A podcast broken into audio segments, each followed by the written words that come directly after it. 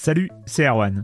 Je me permets ce petit message avant votre podcast pour vous parler du festival Silence on Joue qui aura lieu le 25 mai prochain à la Cité des Sciences et de l'Industrie à Paris. De 10h à 22h, on vous prépare une journée qu'on espère passionnante avec des discussions, des débats au cœur même de la Cité des Sciences et une soirée mémorable dans un grand amphithéâtre. La billetterie est ouverte, le lien est dans la description des derniers épisodes et vous trouverez aussi un lien vers la programmation. C'est 20 euros pour la journée et la soirée, et si vous voulez juste passer nous voir en journée, il suffit d'une entrée classique pour la cité, c'est 13 euros tarif plein avec éventuellement des réductions. C'est la première fois qu'on organise un truc pareil et on espère vraiment que vous répondrez présente et présent. En tout cas, nous, on a très envie de vous croiser de rencontrer celles et ceux qui nous écoutent chaque semaine. Rendez-vous donc le 25 mai et je vous laisse avec votre épisode de Silence en joue ou de la bande-annonce ou de Gâchette gauche ou de Dans la boucle. Enfin bref, bonne écoute.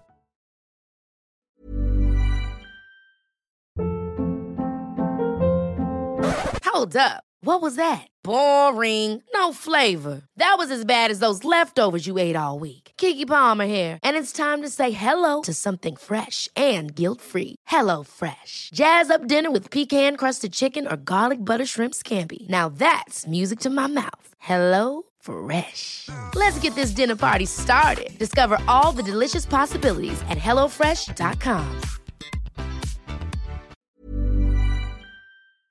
Silence en joue, Juan Cario, bonjour.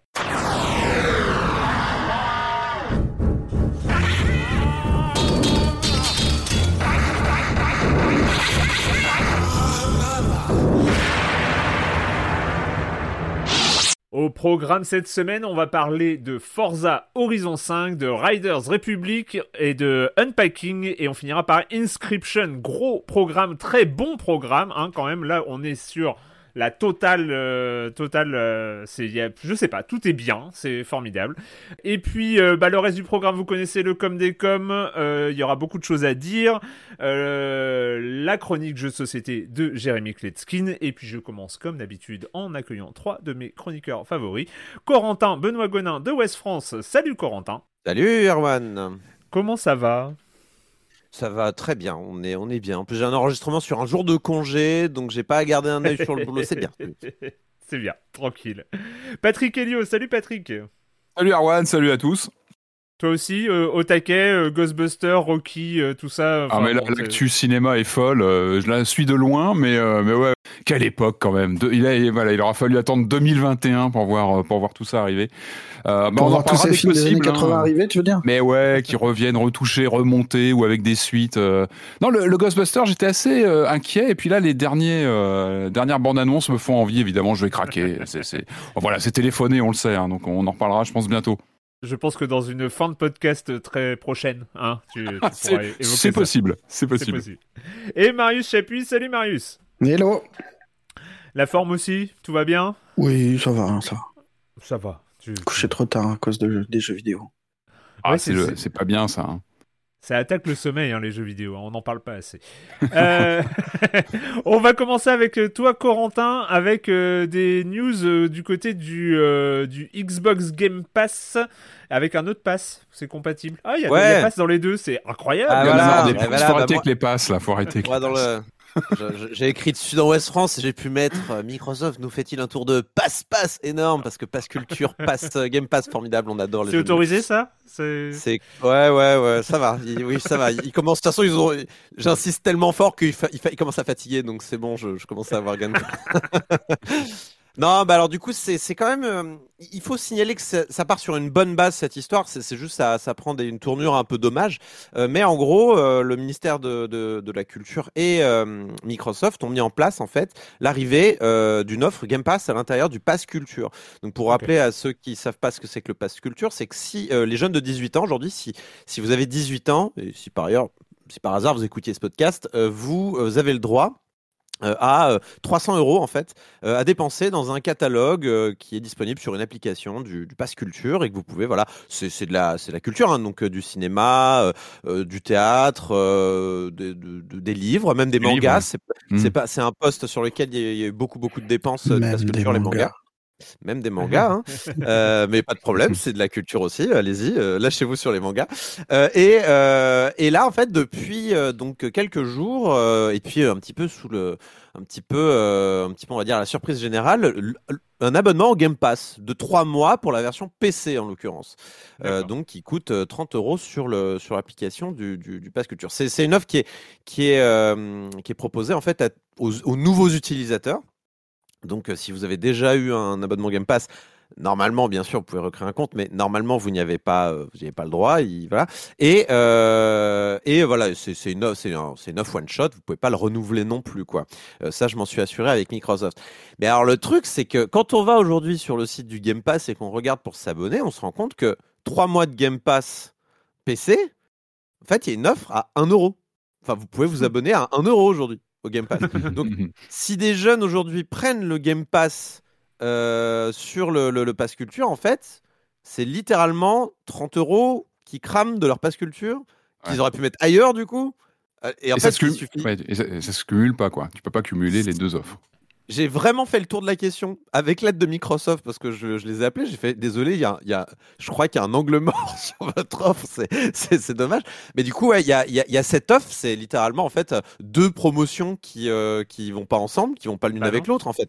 Euh, et euh, du coup, euh, le, le seul avantage qui existerait, c'est qu'on n'a pas besoin d'entrer sa carte bancaire dans le cadre du Pass Culture, ce qui peut être intéressant. Mais est-ce que ça vaut vraiment 30 euros?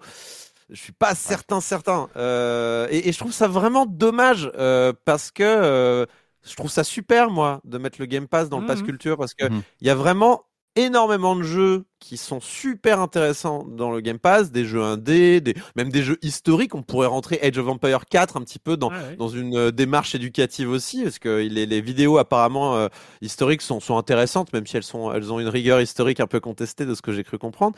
Euh, mais en tout cas, il y a il y a voilà il y a je trouve ça bien même d'un Et point de les autres, euh, les autres consoliers sont pas sur le créneau. Euh, je sais pas, ma PlayStation PC, hein. Now ou euh, voilà, on est que sur PC. Du coup, on n'est pas sur la On console. sur le et... PC, là, ouais, ouais.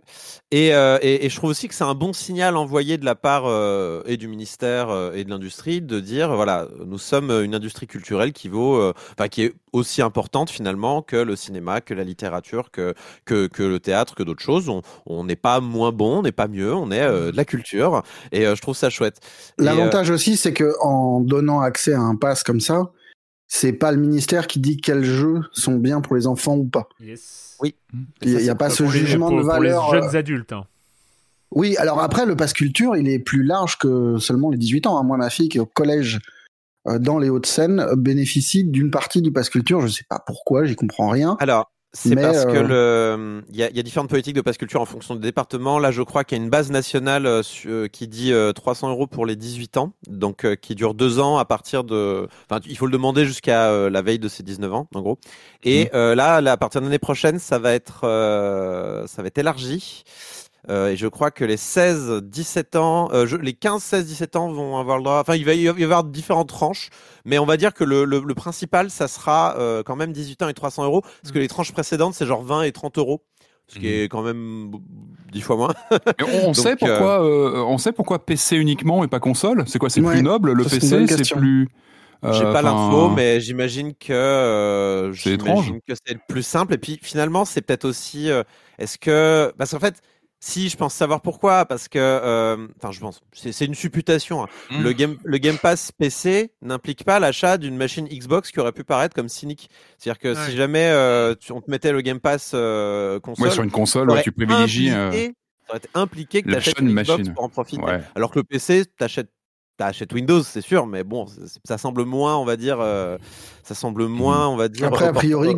Enfin, je sais pas, mais j'ai l'impression que quand même les ados sont plus tournés console. Bah, Enfin, moi, ado, j'étais beaucoup Euh, plus console que PC, quoi. Mais mhm. Je sais pas. euh, c'est peut-être pas vrai qui- avec le, les, les Twitch et. Ouais, je sais pas. Enfin, honnêtement, je sais pas. Bon, c'est Euh, ça. après, euh, je- der- dernière précision, euh, enfin Microsoft m'a précisé quand même que l'offre de 1 euro euh, pour euh, tout le monde, en fait, elle, elle allait, elle venait. Donc, euh, je dis pas que c'est une mauvaise offre euh, dans le Game Pass euh, tout le temps, mais si vous comptez, euh, Non, disons, euh, craquer, vérifiez Vérifiez simplement qu'il n'y a pas une offre actuellement qui est meilleure pour Ouais. tout le monde. C'est tout. Et euh, vous pourrez peut-être économiser 30 euros que vous pourrez dépenser, Marius, dans du manga. Voilà, la mangasse. les mangas. Donc on regarde, on regarde si c'est pas à 1 euro pour tout le monde, histoire de pas cramer Voilà. 30 euros de son passe culture. Hein. Exactement. Euh, Marius, tu vas nous parler d'une d'une interview un petit peu euh, sidérante sur Eurogamer, qui est sortie sur Eurogamer. Ouais, une interview sur euh, sur euh, le très bon site Eurogamer, enfin très bon site. Il y a vraiment des très bonnes choses des fois. Et là, c'est une interview avec le chef expérience, celui qui est responsable de des retours des joueurs et de comment on règle euh, les jeux, il me semble, chez EA, qui s'appelle Chris Bruzo et qui qui accepte de discuter de, des questions des microtransactions et de tout ce qui existe autour de FIFA, qui est un petit peu problématique, on va dire. Mhm. Et le journaliste est extrêmement bon. Il a vraiment bien bossé son dossier, il est super. Et le mec d'IA est terrifiant. En gros, ça attaque sur pourquoi la fin, enfin, en gros, pourquoi EA a deux politiques concernant les lootbox en fonction de ses jeux. C'est pourquoi dans Battlefront, par exemple, ça a été viré, ça a été reconnu comme un Ouais. problème euh, en déséquilibrant le jeu entre ceux qui, enfin, en en faisant un pay to win en fait, Mm. et que c'est pas le cas dans FUT, donc dans le football, euh, enfin dans le, le jeu de cartes, dans le FIFA Ultimate Team, donc le, le- la, la dimension jeu de cartes euh, à collectionner de FIFA. Et en gros, le mec explique que ce sont deux jeux différents, donc il y a deux politiques différentes, que FIFA est- reste très populaire auprès des joueurs et que tout montre qu'il y a une grande adhésion à tous les choix qui sont faits. Donc, si c'est populaire, c'est populaire, on n'y touche pas.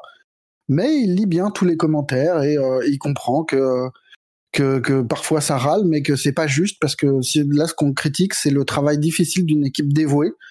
Et le, le journaliste est là, il dit non, non, mais il s'agit pas de critiquer les devs ni rien. On, on comprend que les gens travaillent pour ça, mais on parle de monétisation. Et le mec dit euh, oui, non, mais euh, les équipes, ce sont, ce sont des équipes de, de gens divers euh, qui travaillent, qui sont heureux, euh, qui, qui, qui font tout pour que les gens soient heureux de jouer à leur jeu. Ce sont des vrais humains. Et moi aussi, je suis un vrai, un vrai humain qui vous parle depuis tel endroit. Tout est, tout est sur ce, ce, ce, ce niveau de, de, de réponse de, de langue de bois qui est stratosphérique. Et tout, enfin, tout est dingue, quoi. Les y a- le mec revient à charge plusieurs fois, le journaliste, est, vraiment, il lâche rien. Et le mec lui dit, mais pourquoi les lootbox À quoi ça sert? Même ne serait-ce qu'au départ, en dehors de- des questions d'argent. Et le mec essaye de trouver une philosophie à la lootbox qui est, en gros, dans FIFA, ça sert à refléter au mieux la, la- la vérité du terrain. Parce que toutes les semaines, les compositions changent, et là, c'est pareil. Il y a, euh, Wow. il y a, c'est- pour gamifier comme dans la vraie vie la sélection de l'équipe qui est alignée à chaque match. Et euh, oui, ça introduit un déséquilibre, mais le déséquilibre, il existe aussi dans la vraie vie. Et de toute Oh, façon, vous ouais. pouvez pas nous critiquer parce que les packs, 9 fois sur 10, ne sont pas achetés avec de- du vrai argent. Et 78% des joueurs euh, de FIFA 21 n'ont pas dépensé un sou. Donc c'est un choix. Il reste du skill et il reste la possibilité de gagner contre ceux qui. euh, Et le, le journaliste ne lâche rien. Il attaque sur les enfants, sur la question de, de, de Mm. la place des enfants là-dedans. Le mec réussit, enfin le, le Chris Bruzo en, en- en l'occurrence, lâche que oui, les enfants ne devraient pas dépenser d'argent dans notre jeu, que c'est que c'est idéalement, ça serait un monde formidable si ça pouvait arrêter. Là, le journaliste lui ressort quand même une pub dans un magazine pour gamins euh, sur les. FIFA Points. Oula, Où là, oula. Electronic Arts reconnaît que oui, bah, c'était une erreur. On cherchait des encarts publicitaires, on n'aurait pas dû. Enfin, c'est que des trucs comme ça. Et, et le mec retombe sur ses pattes à chaque. Enfin, c'est vraiment, euh, c'est une démonstration, je trouve, de communication parce que il y a une façon de détourner chaque question, de rendre le, rendre tout ce qui est problématique, de, fa- enfin, de, de, de diluer tous les problèmes dans des phrases vides de sens, qui est formidable, quoi. Enfin, c'est impressionnant. Pareil, les jeux d'argent, euh, il cite, le journaliste cite une, une enquête du Parlement britannique et tout. Le mec répond, mais non, mais c'est pas des jeux d'argent, c'est les, les gens s'amusent. Et il n'y a pas moyen de, il y a pas moyen de cash out, donc c'est-à-dire de, de récupérer son argent. Ouais. L'autre explique que Mhm. si, ça existe, c'est machin, mais non, non, c'est pas, c'est pas le principe. Et, et d'ailleurs, on devrait, euh, on devrait célébrer le travail des joueurs. Euh, Certains euh, devraient obtenir un diplôme d'économie tellement ils sont créatifs sur le niveau des, enfin sur les, les, les, les marchés des Il y a une transferts. sorte de Enfin, célébration, il y a une c'est célébration aussi de, ouais, furieux de, de- on, on- on rappelle que c'est euh, pratiquement, enfin c'est aux alentours les, les premiers les chiffres qui sont sortis l'année dernière, c'est aux alentours, je sais plus le chiffre exact, mais c'est aux alentours de 1,5 milliard de dollars euh, sur cette partie-là. C'est le chiffre d'affaires de- d'Electronic Arts sur la partie rien que sur euh, Ultimate Team. Ultimate ouais. Team. Donc, euh, enfin voilà, c'est que grosso modo, le, le chiffre d'affaires génère aussi l'obligation d'avoir un discours très policé. Après, tu, enfin, ils sont obligés finalement de trouver des, de se trouver des excuses parce qu'ils peuvent pas dire, euh, euh, oui, on, on, on prend le, le fric là où il est, quoi. Enfin, c'est. euh, Ouais, ouais, voilà. Et juste à mettre euh, en regard avec euh, une citation, enfin une, une, un truc trouvé par PC Gamer euh, cette semaine, je crois. C'est un senior de de- d'Electronic Arts qui disait que le futur du jeu vidéo, c'est le, les NFT et la blockchain. Non, mais de toute façon, toute Voilà. l'industrie est comme ça en ce moment. Toute l'industrie, il y a, y nulle part où se planquer. C'est insupportable. T'as Ubisoft, t'as euh, euh, Zynga, euh, Square Enix aussi, je crois. Enfin, tout le monde est dessus. C'est euh, fatigant les NFT. hein. C'est vraiment fatigant. C'est du bullshit, mais tellement euh, C'est niveau. clair. euh, c'est incroyable. Mais ça, ça, sonne bien dans un PowerPoint. euh, Dans un PowerPoint, ça, Oui, sonne très bien. C'est très. Euh, S'il vous plaît, partez tous sur Mars faire vos métaverses en blockchain. euh, euh, ça nous fera des vacances, quoi. Il y avait un thread assez rigolo sur Twitter de, de Jason Schreier qui essayait de contacter des, absolument. des, développeurs, des développeurs et des, enfin des, Mm. des, des, seniors dans des boîtes pour savoir à quoi servait la blockchain dans, le, dans les jeux vidéo et pourquoi les NFT, qu'est-ce que ça changeait les NFT par rapport à, à tous les trucs numériques qui n'existent qu'en numérique aujourd'hui, qu'on peut revendre, qui, enfin, que ce soit sur, sur des MMO ou des trucs comme ça. Que- Qu'est-ce qu'il y a de nouveau là-dedans, quoi? Et pourquoi c'est le futur? Et personne ne semblait capable de lui répondre. Ouais. Et la, la seule réponse qu'il a réussi à avoir, c'est euh, ça fait bander les investisseurs, en fait. Mais vraiment, hein, c'est le seul truc, euh, c'est le seul truc. Mais bon, bref, on pourra euh, on pourra être amené à en reparler. On sera amené à en reparler de toute façon ce, ce sujet-là. Et donc euh, Patrick, on finit avec toi pour ces news euh, J'ai un d'introduction. scoop. J'ai un scoop, Non. les amis. Non, t'as un scoop, un vrai. T'es sûr de tes sources hein. Eh ouais, figurez-vous que Nintendo ne va pas mourir. Eh ouais, c'est impressionnant, c'est incroyable, mais on a eu les, les derniers résultats euh, financiers de bah, du, du géant Nintendo et tout va bien. Alors euh, il y a pas mal d'infos qui sont passées. Je vous renvoie vers euh, les sites qui en parlent. Il y a plein de détails sur le. Évidemment, on n'est plus dans le dans le pic qui a pu être, vous savez, le, le, le phénomène de confinement où vraiment là il y a eu un- une explosion des, des volumes, mais ça, ça, ça se maintient très très bien sur le, le, premier semestre fiscal. Ce qui est intéressant, c'est de faire un point d'étape. On est aujourd'hui à 93 ou presque 93 millions de Switch vendus, dont euh, 16, euh, plus de 16 millions de versions light. Voilà, ça donne un petit paysage. On, on se rapproche quand même bientôt des, des 100 millions. C'est que ça, c'est le cap de la Wii. Euh, Ça, c'est la prochaine étape. Et on, on se dit que la, la machine est loin d'avoir fini sa carrière. Euh, au niveau des records de, de vente, on a aussi un petit voyant qui s'allumait du côté de, de j'allais dire Mortal Kombat 8. Non, c'est Mario Kart 8. J'avais le MK8. C'est Mario Kart 8 Deluxe qui est passé à 39 millions de ventes. Donc c'est voilà, on est vraiment sur des volumes euh, assez colossaux. Euh, ce qui est intéressant, c'est que ça a évidemment fait pas mal parler. Et ce qui a pas mal euh, cristallisé l'attention, c'est dans ce long PowerPoint avec euh, plein de, euh, un long PDF avec pas mal de chiffres. On a eu cette image avec euh, l'avenir chez Nintendo qui a fait pas mal euh, discuter parce que pour la première fois est vraiment évoqué la prochaine génération de machines. Euh, C'est-à-dire qu'on a un petit graphique euh, qui, qui voilà qui qui, euh, qui évoque l'écosystème Nintendo DS Wii euh, de 2004-2006. Ensuite, euh, le- l'actualité, donc euh, ce qu'ils appellent Integrated Hardware Software, donc c'est la Switch actuelle de 2017. Et on a un troisième point, qu'un point d'interrogation avec euh, Next Gaming System. C'est-à-dire que c'est la première fois vraiment qu'on a l'évocation d'une prochaine génération. Moi, ça m'a rappelé évidemment, je sais pas si vous vous rappelez de cette euh, cette façon dont la la la la NX avait été évoquée comme ça lors d'un, comme ça d'un, d'un, d'un- d'une communiqué de chiffres. On a vu l'évocation de ce que serait la Switch avec ce, ce concept NX euh, cross euh, cross euh, donc entre plateforme portable et plateforme de salon. Alors ça a évidemment pas mal fait parler. C'est c'est une non-information au final parce qu'on sait très bien que lorsqu'un constructeur lance euh, une console le jour même où il lance la machine sur le marché, il est déjà en train de penser à la suite et à, préparer les, évolutions euh, prochaines. Donc finalement, euh, l'information, c'est que les, les les systèmes, vous savez, de, de, de, comptes Nintendo vont migrer a priori sur cette prochaine génération. Il est évidemment trop trop tôt pour pour en parler aujourd'hui. Moi, ce qui moi, ce qui me chagrine toujours, c'est que on a l'information, moi, qui me manque pour l'instant, c'est la pérennité du format Switch. Moi, c'est vraiment toujours la question que je me pose. C'est-à-dire que il y a eu des ruptures, euh, notamment si on pense à la Wii U, la Switch, qui a vraiment fait une cassure avec, vous savez, la rétrocompatibilité, etc. Euh, moi, la vraie question, c'est c'est naturel que Nintendo pense à une prochaine génération. Moi, j'étais naïvement, j'espérais que le, le, format Switch survive. J'espère qu'on aura peut-être une évolution de cette console-là, mais qui serait qui resterait compatible. En, gros, garder, conserver notre notre ludothèque actuelle et pouvoir la l'utiliser sur la prochaine génération. J'espère que ce sera fait, qu'il n'y aura pas une cassure euh, euh, bah, des systèmes. En fait, j'espère que ça restera compatible pour qu'on puisse euh, garder nos jeux, les faire euh, voilà, les faire perdurer. Parce que si un jour on a une fermeture des systèmes et des, des serveurs, il y a toujours le risque. Hein.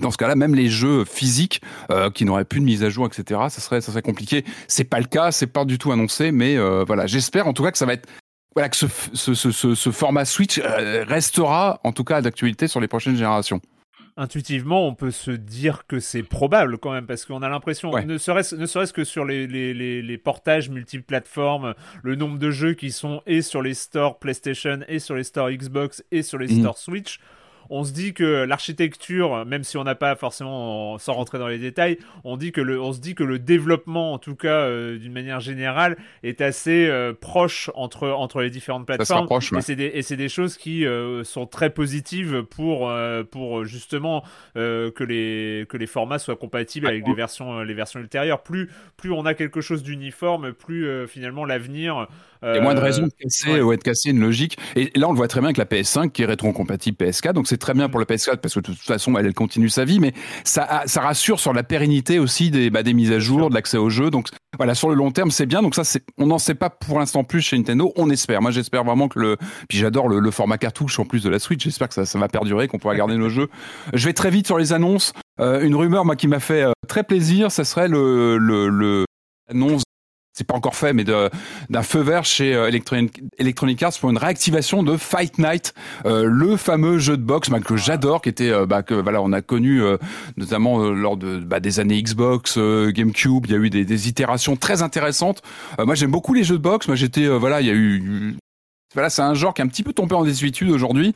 Euh, Fight Night, il faut se rappeler qu'il y avait eu vraiment des avancées en termes de gameplay avec euh, les systèmes et ouais le double stick. Alors moi je me dis mais imaginez ça si vraiment on a un retour de Fight Night euh, sur la DualSense de la PS5 avec des effets comme ça de ça pourrait être monumental. Donc ça vraiment Fight Night a priori ça a été euh, ça a été euh, on a eu un feu vert pour le faire revenir et moi j'en attends beaucoup. Le photoréalisme, les sensations, ça pourrait être vraiment terrible. Autre nouvelle, euh, c'est une autre rumeur. Évidemment ça pourrait être le retour de 1 contre 100 euh, chez Xbox. On ne sait pas trop encore sous quelle forme, mais je sais pas si vous vous rappelez de ce grand temps euh, des débuts du Xbox Live. Donc il y a quand même quelques années, on va pas trop compter. Et c'était excellent. Les gens se retrouvaient à des moments donnés. Ça pourrait revenir. On ne sait pas encore trop sous quelle forme, mais l'idée est juste euh, excellente. Je termine sur un petit point euh, console portable. On a eu la triste nouvelle du report de la Playdate. Vous savez cette console un peu euh, un peu anachronique avec euh, une trouvaille de gameplay avec la, la, petite molette, etc., qui a été repoussée à 2022. On l'a appris avec un petit problème a priori de batterie, donc on en saura peut-être plus prochainement. Mais bon, prenez votre temps, finissez-la comme il faut. Vaut mieux avoir une machine bien bien finalisée et qui fonctionne bien. Et euh, je vous parlerai peut-être la semaine prochaine du nouveau Game Watch qui vient d'arriver. Enfin, le mien est en route là, euh, qui après Mario va parler, euh, donc va intégrer des jeux Zelda. je verrai s'il y, s'il y, a des choses à dire. Est-ce que la formule a un petit peu évolué ou pas? On en parlera peut-être la semaine prochaine. Je l'aurai reçu d'ici là. Voilà. Ok, euh, ouais, et ben moi j'attends aussi euh, un nouveau Fight Night parce que on va parler des jeux de ski tout à l'heure, hein, mais les jeux de boxe c'est pareil, hein, il faut. Euh, ah mais c'est clair. Il y a, y, a, y a, eu des, il y a eu des ruptures et puis on fait plus de vrais jeux de boxe. Et, mais Fight complètement. C'était vraiment le le vrai vrai jeu de boxe. Euh, bon, il y a eu le jeu Creed en VR qui était pas mal quand même, mais bon, il est oui, un peu trop, pas trop cartoon. C'est pas la même chose. cartoon, ouais, pas, ouais, non non. Fight Night, il fait c'était un vrai jeu de sport. Et puis c'était un vrai jeu de ouais. sport. C'était euh... et moi je me rappelle que euh, c'est un des deux jeux qui m'a donné des ampoules au doigt. Ah, ouais, ah bah oui parce qu'avec le stick analogique t'étais vraiment ampoule ampoule au pouce euh, droit je me rappelle très bien. J'ai eu une ampoule au pouce droit. Et le deuxième c'est Hades. Le, le Ah deuxième ouais. c'est Hades j'ai même niqué euh, mon pad euh, Xbox euh, dessus. Mais bon bref. Ah, carrément. Ouais, ouais, ah ouais. Ouais, ah ouais ouais. Ah, tu fais pas semblant quoi Euh, Alors le des com, on va commencer par un des com un peu tardif qui concerne l'épisode sur Far Cry 6.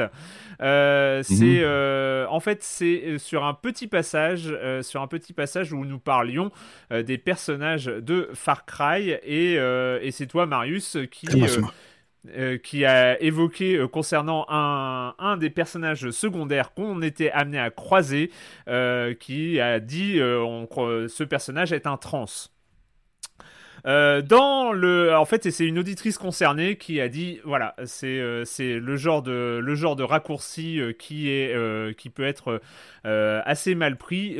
Pourquoi est-ce que ça peut être assez mal pris Parce que dans le dans le cas précis, il s'agissait d'un personnage, c'était un homme transgenre. Vous n'êtes pas sans savoir que euh, trans, un trans, est, peut être quelque chose de très insultant pour qualifier une femme transgenre.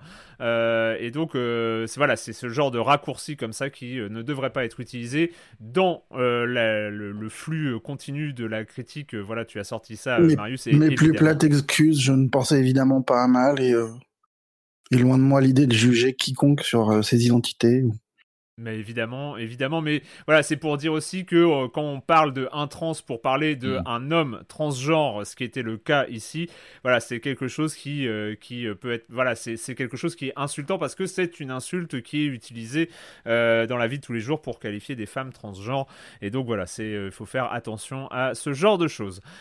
Surveillé, c'est bien, c'est bien. Il y a des réactions, on est, on est recadré, c'est très bien, c'est très bien. on n'est pas, oui, c'est pas qu'on est surveillé, c'est que, en fait, c'est non, mais ce qui est cool aussi, et je Ah, voulais faut- le signaler, c'est que, c'est que l'auditrice en question, euh, voilà, c'est euh, sans aucune agressivité et tout, euh, nous sûr. a signalé. Et moi, je lui ai dit, oui, il faut effectivement qu'on en parle parce que c'est pas, Mhm. voilà, c'est le genre de, de petite, de, de- d'erreur, voilà, qui- qu'il faut, qu'il est préférable de ne pas faire. Mm, mm. Euh, un commentaire, donc ça c'était parce que en fait il y a eu deux silences en joue depuis la dernière fois qu'on a parlé ensemble, les amis. Euh, parce qu'il y a eu, euh, il y a eu le, un silence en joue, euh, deux hors série qui sont parus pendant les vacances, un avec Eric Chahi et l'autre avec les level designers de chez Arkane. Je sais, j'espère que vous avez eu l'occasion et que ça vous a plu.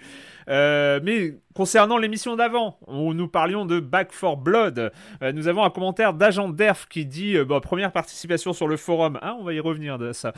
Donc j'aimerais revenir sur votre critique de Back 4 Blood euh, qui ne remonte aucune critique sur le jeu qui pourtant n'est pas parfait. Alors lui c'est un gros joueur de Left 4 Dead 1 et 2, euh, il va avoir plus de 1000 heures au compteur et il trouve que ce jeu est extrêmement mal équilibré. Là où dans Left 4 Dead le director savait balancer des hordes et des infectés spéciaux juste comme il fallait en rapport avec la difficulté choisie, ici c'est vraiment bancal et mal maîtrisé. Le mode novice est dans la plupart du temps beaucoup trop facile jusqu'au moment où le directeur bug et commence à envoyer des spéciaux par paquet de 3, trois spéciaux à grands bras d'un coup et qui pop et paf, on n'a jamais vu ça dans On Left l'a 4 eu ça, je crois. Je crois qu'on l'a eu ça. Euh, couplé à une horde quasi infinie et d'autres Mm. paquets de spéciaux balancés au pif sans cohérence. Euh, L'ogre qui est impressionnant visuellement est totalement nul en tant qu'adversaire. Euh, et voilà. Et en fait, ce qui est intéressant dans, dans, le, dans le poste d'agent d'ERF, voilà, c'est qu'on est là face à un hardcore gamer de Left 4 Mhm. Dead et voilà qui trouve qu'il y a vraiment des, il y a vraiment des bugs. Il signale aussi, euh, donc il dit que c'est un jeu à très bon potentiel, mais qu'on est encore dans un manque de finition. Et en fait, alors il, il paraît que ce qu'il- il a rajouté aussi dans un autre poste que euh, il y a eu un patch sur Back 4 Blood qui a empiré les choses. Euh, Mince. donc, euh, Ah mince, Ouais, je l'ai pas relancé depuis un petit moment, mais, mais c'est intéressant d'avoir son point de vue de justement de, de fondu de Left 4 Dead. C'est intéressant. Moi, à titre personnel, je l'ai trouvé, et je crois que Marius est d'accord, on l'a trouvé un peu dur quand même, euh, malgré le mode facile. Ah, Euh, bah, il est, ouais, ouais, c'est- ça oblige à jouer à 4 et à être un peu sérieux sur le truc. Enfin, moi, je se synchroniser, hein.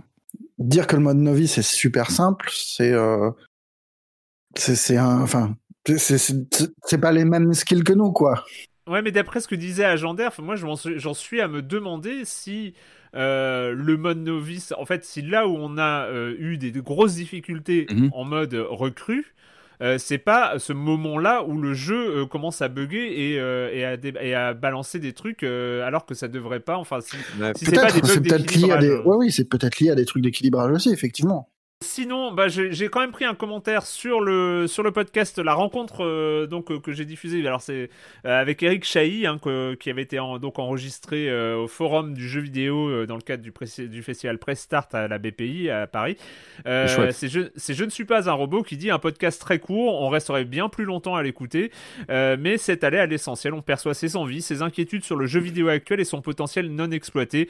Pour pour l'environnement, je pensais Minecraft. Patrick aurait peut-être évo- évoqué Sapiens sur CPC, Euh, mais en Ah, effet, quoi, pas de biome, pas de biome autonome et évolutif, et une nature utilisée comme ressource où l'on puise sans se- nous soucier si celle-ci va s'épuiser. J'aurais aimé une question sur ses vues à propos de ce qu'on peut apporter, sur ce que peut apporter les nouvelles technos euh, du jeu vidéo, notamment sur ces sujets avec les IA, le cloud, l'accès à des masses de data qui peuvent donner une composante organique à un écosystème virtuel.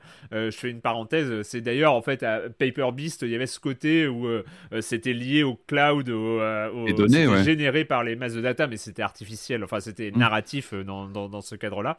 Euh, et j'en profite, j'en profite parce que, alors s'il y a des gens qui sont attentifs, alors, je ne pense pas que on ait des auditeuristes qui soient euh, aussi, euh, aussi accros, mais ce commentaire de Je ne suis pas un robot n'est pas sur les forums officiels de. Silence on Joue. Parce que Transition. il faut, il faut l'annoncer, voilà, il faut l'annoncer, c'est que on migre, on migre, ça y est, euh, la décision n'était pas simple. Euh, je vais y revenir euh, très rapidement, Euh, mais euh, Silence on joue bascule sur Discord, donc on va ouvrir, on a ouvert un, un Discord communautaire pour rassembler voilà les réactions et la communauté des auditeuristes de Silence on joue. Euh, pourquoi Pourquoi? Parce qu'on aimait bien quand même ce forum un peu old school, euh, à l'ancienne. et tout ça. hein, c'est pas, on- n'est pas forcément à la recherche de la modernité. C'est simplement qu'il y avait un, un problème de maintenance. Euh, c'est que à Mm. l'époque où j'ai lancé euh, le, le forum de Science en Joue, c'est moi qui l'ai installé avec mes petites mains, qui l'ai même modifié avec mes petites mains.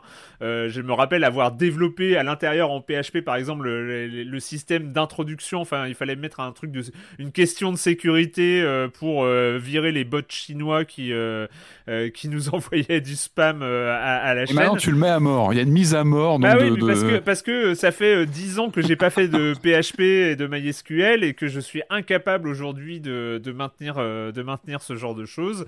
Que voilà, que pour des questions de sécurité, pour des questions de plein concrètement, de choses, Erwan, excuse-moi, concrètement, qu'est-ce qu'il faut faire? Il faut installer une appli si on veut aller participer. Alors Comment ça concrètement, marche il faut il faut avoir un compte sur Discord, euh, ce que beaucoup de gens ont parce que c'est aussi euh, le, moyen euh, un, peu privilégié pour euh, jouer en multi, euh, en vocal, etc. Donc c'est vrai que c'est un, endroit. euh, pourquoi faire ça sur Discord C'est parce que c'est vrai que c'est euh, une appli qui est très généralisée euh, chez- dans, dans, dans le jeu vidéo. Donc si vous avez un compte Discord, il suffit de chercher euh, le euh, le le serveur de Silence on Joue où tout est préparé, c'est-à-dire qu'il y a des catégories, il y a des, euh, euh, salons euh, sur les différents thèmes. Vous retrouvez évidemment les salons pour discuter des derniers épisodes, pour discuter des vieux podcasts, pour discuter de jeux vidéo, pour discuter de quand vous ne jouez pas, vous faites quoi, pour discuter des jeux de société, des jeux pour les enfants, etc. Il y a plein d'endroits pour discuter. Euh, comment le trouver Euh, Il y a euh, Jérémy qui nous a euh, Ouais. qui nous a mis un tiny URL, euh, donc vous pouvez retrouver l'invitation euh, serveur Discord euh, sur tinyurl.com/slash sojsoj. Euh, sinon, euh, si vous préférez euh, cliquer sur des liens, euh, l'adresse euh, au moment où vous écoutez ce podcast euh, sera évidemment sur le Twitter de Silence on Joue, sera sur les forums officiels de Silence on Joue. Il y aura un lien pour aller vers le Discord et sera aussi sur libération.fr euh, dans l'article d'annonce de, du podcast que vous êtes en train d'écouter. Il y aura un lien vers le Discord, donc vous avez tous les moyens pour Ça va se arriver. passer, pour vous inquiétez pas. Ça, voilà. ça va bien se passer pour retrouver Mais ce également Discord. sur une énorme bannière sur la BNF, vous pourrez voir le lien vers le Discord. Ça va être très bien. Est-ce que tu mettras un lien sur euh, YouTube? Et un lien sur le YouTube, évidemment, de Hmm. Silence on Joue. On mettra tout ça, euh, des liens partout vers le Discord. Euh, évidemment, on va en faire euh, un endroit aussi cool que le forum actuel, c'est-à-dire des discussions euh, entre gens euh, de bonne compagnie. Euh, évidemment, il faut toujours faire gaffe. On sait très bien que les, les, prises de tête dans le milieu du jeu vidéo peuvent vite déraper, que ça, voilà, on, on évite ce genre de choses. Quels que soient vos jeux, quel que soit le, le- le style de joueur, même si vous ne jouez pas, je sais qu'il y a plein de gens qui écoutent Silence on joue et qui ne jouent pratiquement plus aux jeux vidéo, mais qui veulent garder, euh, continuer à suivre l'actualité des jeux, etc. On va en faire un, un endroit cool. C'est pour ça que je, euh, voilà. je disais, les- ces personnes-là qui ne connaissent pas forcément Discord, nous on le connaît parce qu'on l'utilise, mais euh, voilà, il y a peut-être ce pas à franchir ou voilà, de l'installer, de voilà, s'y mettre. euh. Rejoignez-nous, on va bien Voilà. s'amuser. Voilà, c'est ça. C'est le, le- le- c'est la nouvelle, euh, le, le nouveau lieu communautaire euh, lié à Silence on joue. Voilà, c'est le serveur Discord de Silence on joue.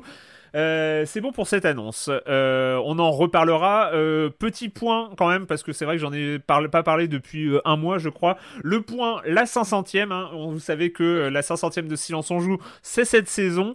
Les discussions euh, ont beaucoup, beaucoup, beaucoup, beaucoup avancé. Euh, on sait à peu près euh, quand ce sera, où ce sera et dans quel cadre ce sera. Et je peux déjà vous teaser que ce sera très cool.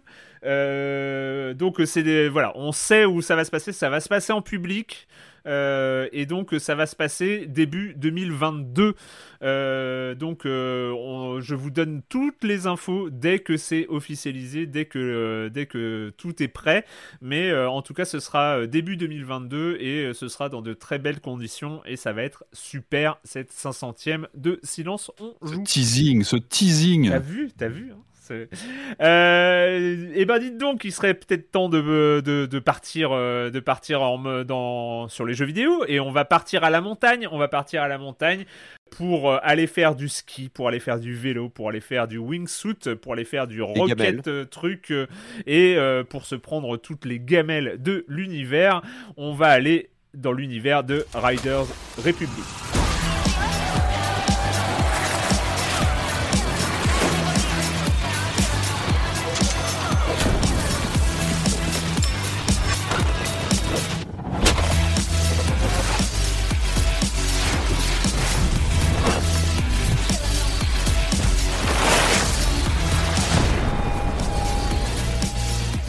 Riders Republic, euh, la grosse, une des grosses productions d'Ubisoft de cette fin 2021. Ubisoft Annecy, avec évidemment la collaboration euh, de tous les studios d'Ubisoft partout dans le monde, hein, comme c'est à chaque fois.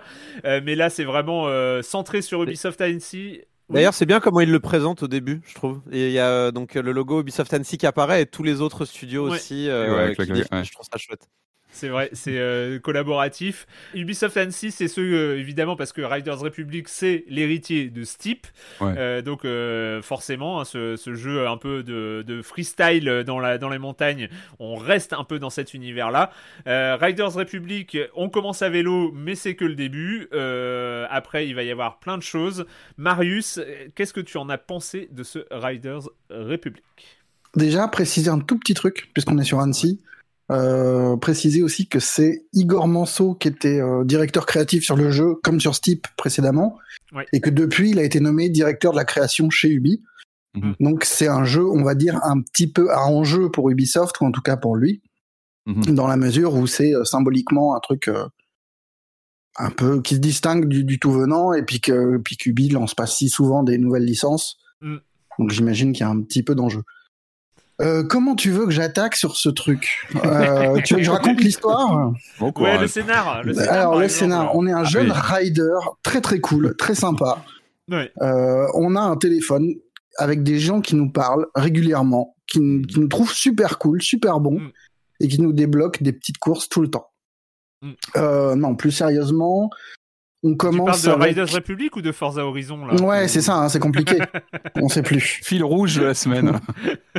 Des gens qui nous parlent pour dire qu'on est super. Voilà, c'est le film. Euh, Je vais pas refaire le sketch à chaque fois. je- J'ai décidé que j'arrêterais euh, le, le- le- Ah, on a entendu parler de toi. Enfin, c'est vrai que c'est toujours les T'es mêmes. Ouais. trop fort, t'es trop fort, t'es trop cool. c'est un petit peu moins invasif que dans les que dans les précédents jeux, je trouve, d'Ubi. Dans Ah, The Crew, trouves des trucs. Ouais, moi, je- Ah, ça m'a peut-être que je suis plus habitué, mais euh, Moi, ça m'a ça moins ça m'a moins traumatisé.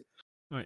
Pour Riders Republic, c'est plus sur Forza où c'était le deuxième jeu dans le lot à, à attaquer là-dessus. Et il y a un moment où j'ai juste sature sur ce truc-là, quoi. Ouais. Euh, Pourquoi tu me tutoies? Riders- Pourquoi tu me tutoies déjà? Ouais, calme-toi, calme-toi. Riders Republic, ça commence comment? Ça commence avec un vélo et des skis de mémoire. On a juste Ouais, ces, deux crois, ouais. petits, euh, ces deux petits euh, éléments pour commencer, pour se familiariser avec l'environnement euh, et se jeter à l'assaut de, des quelques, je crois qu'il y en a cinq, les parcs euh, nationaux américains qui sont, Ouais. qui sont con- condensés dans la map. Zion, Et, euh, Yosemite, map, euh, Bryce Canyon, et Archie et euh, je ne sais plus le cinquième.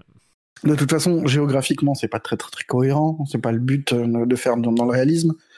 Mais le terrain de jeu, bah, comme Forza, hein, est, euh, est le centre du truc parce que euh, parce qu'on s'amuse bien avec son petit vélo au début. On enchaîne les courses, on enchaîne les tricks et euh, petit à petit, on débloque bah, euh, de nouvelles courses, de nouveaux outils, un jetpack, un wingsuit, un vélo de course, un vélo de des skis de vitesse. Et, euh, et puis voilà, il y a un plaisir.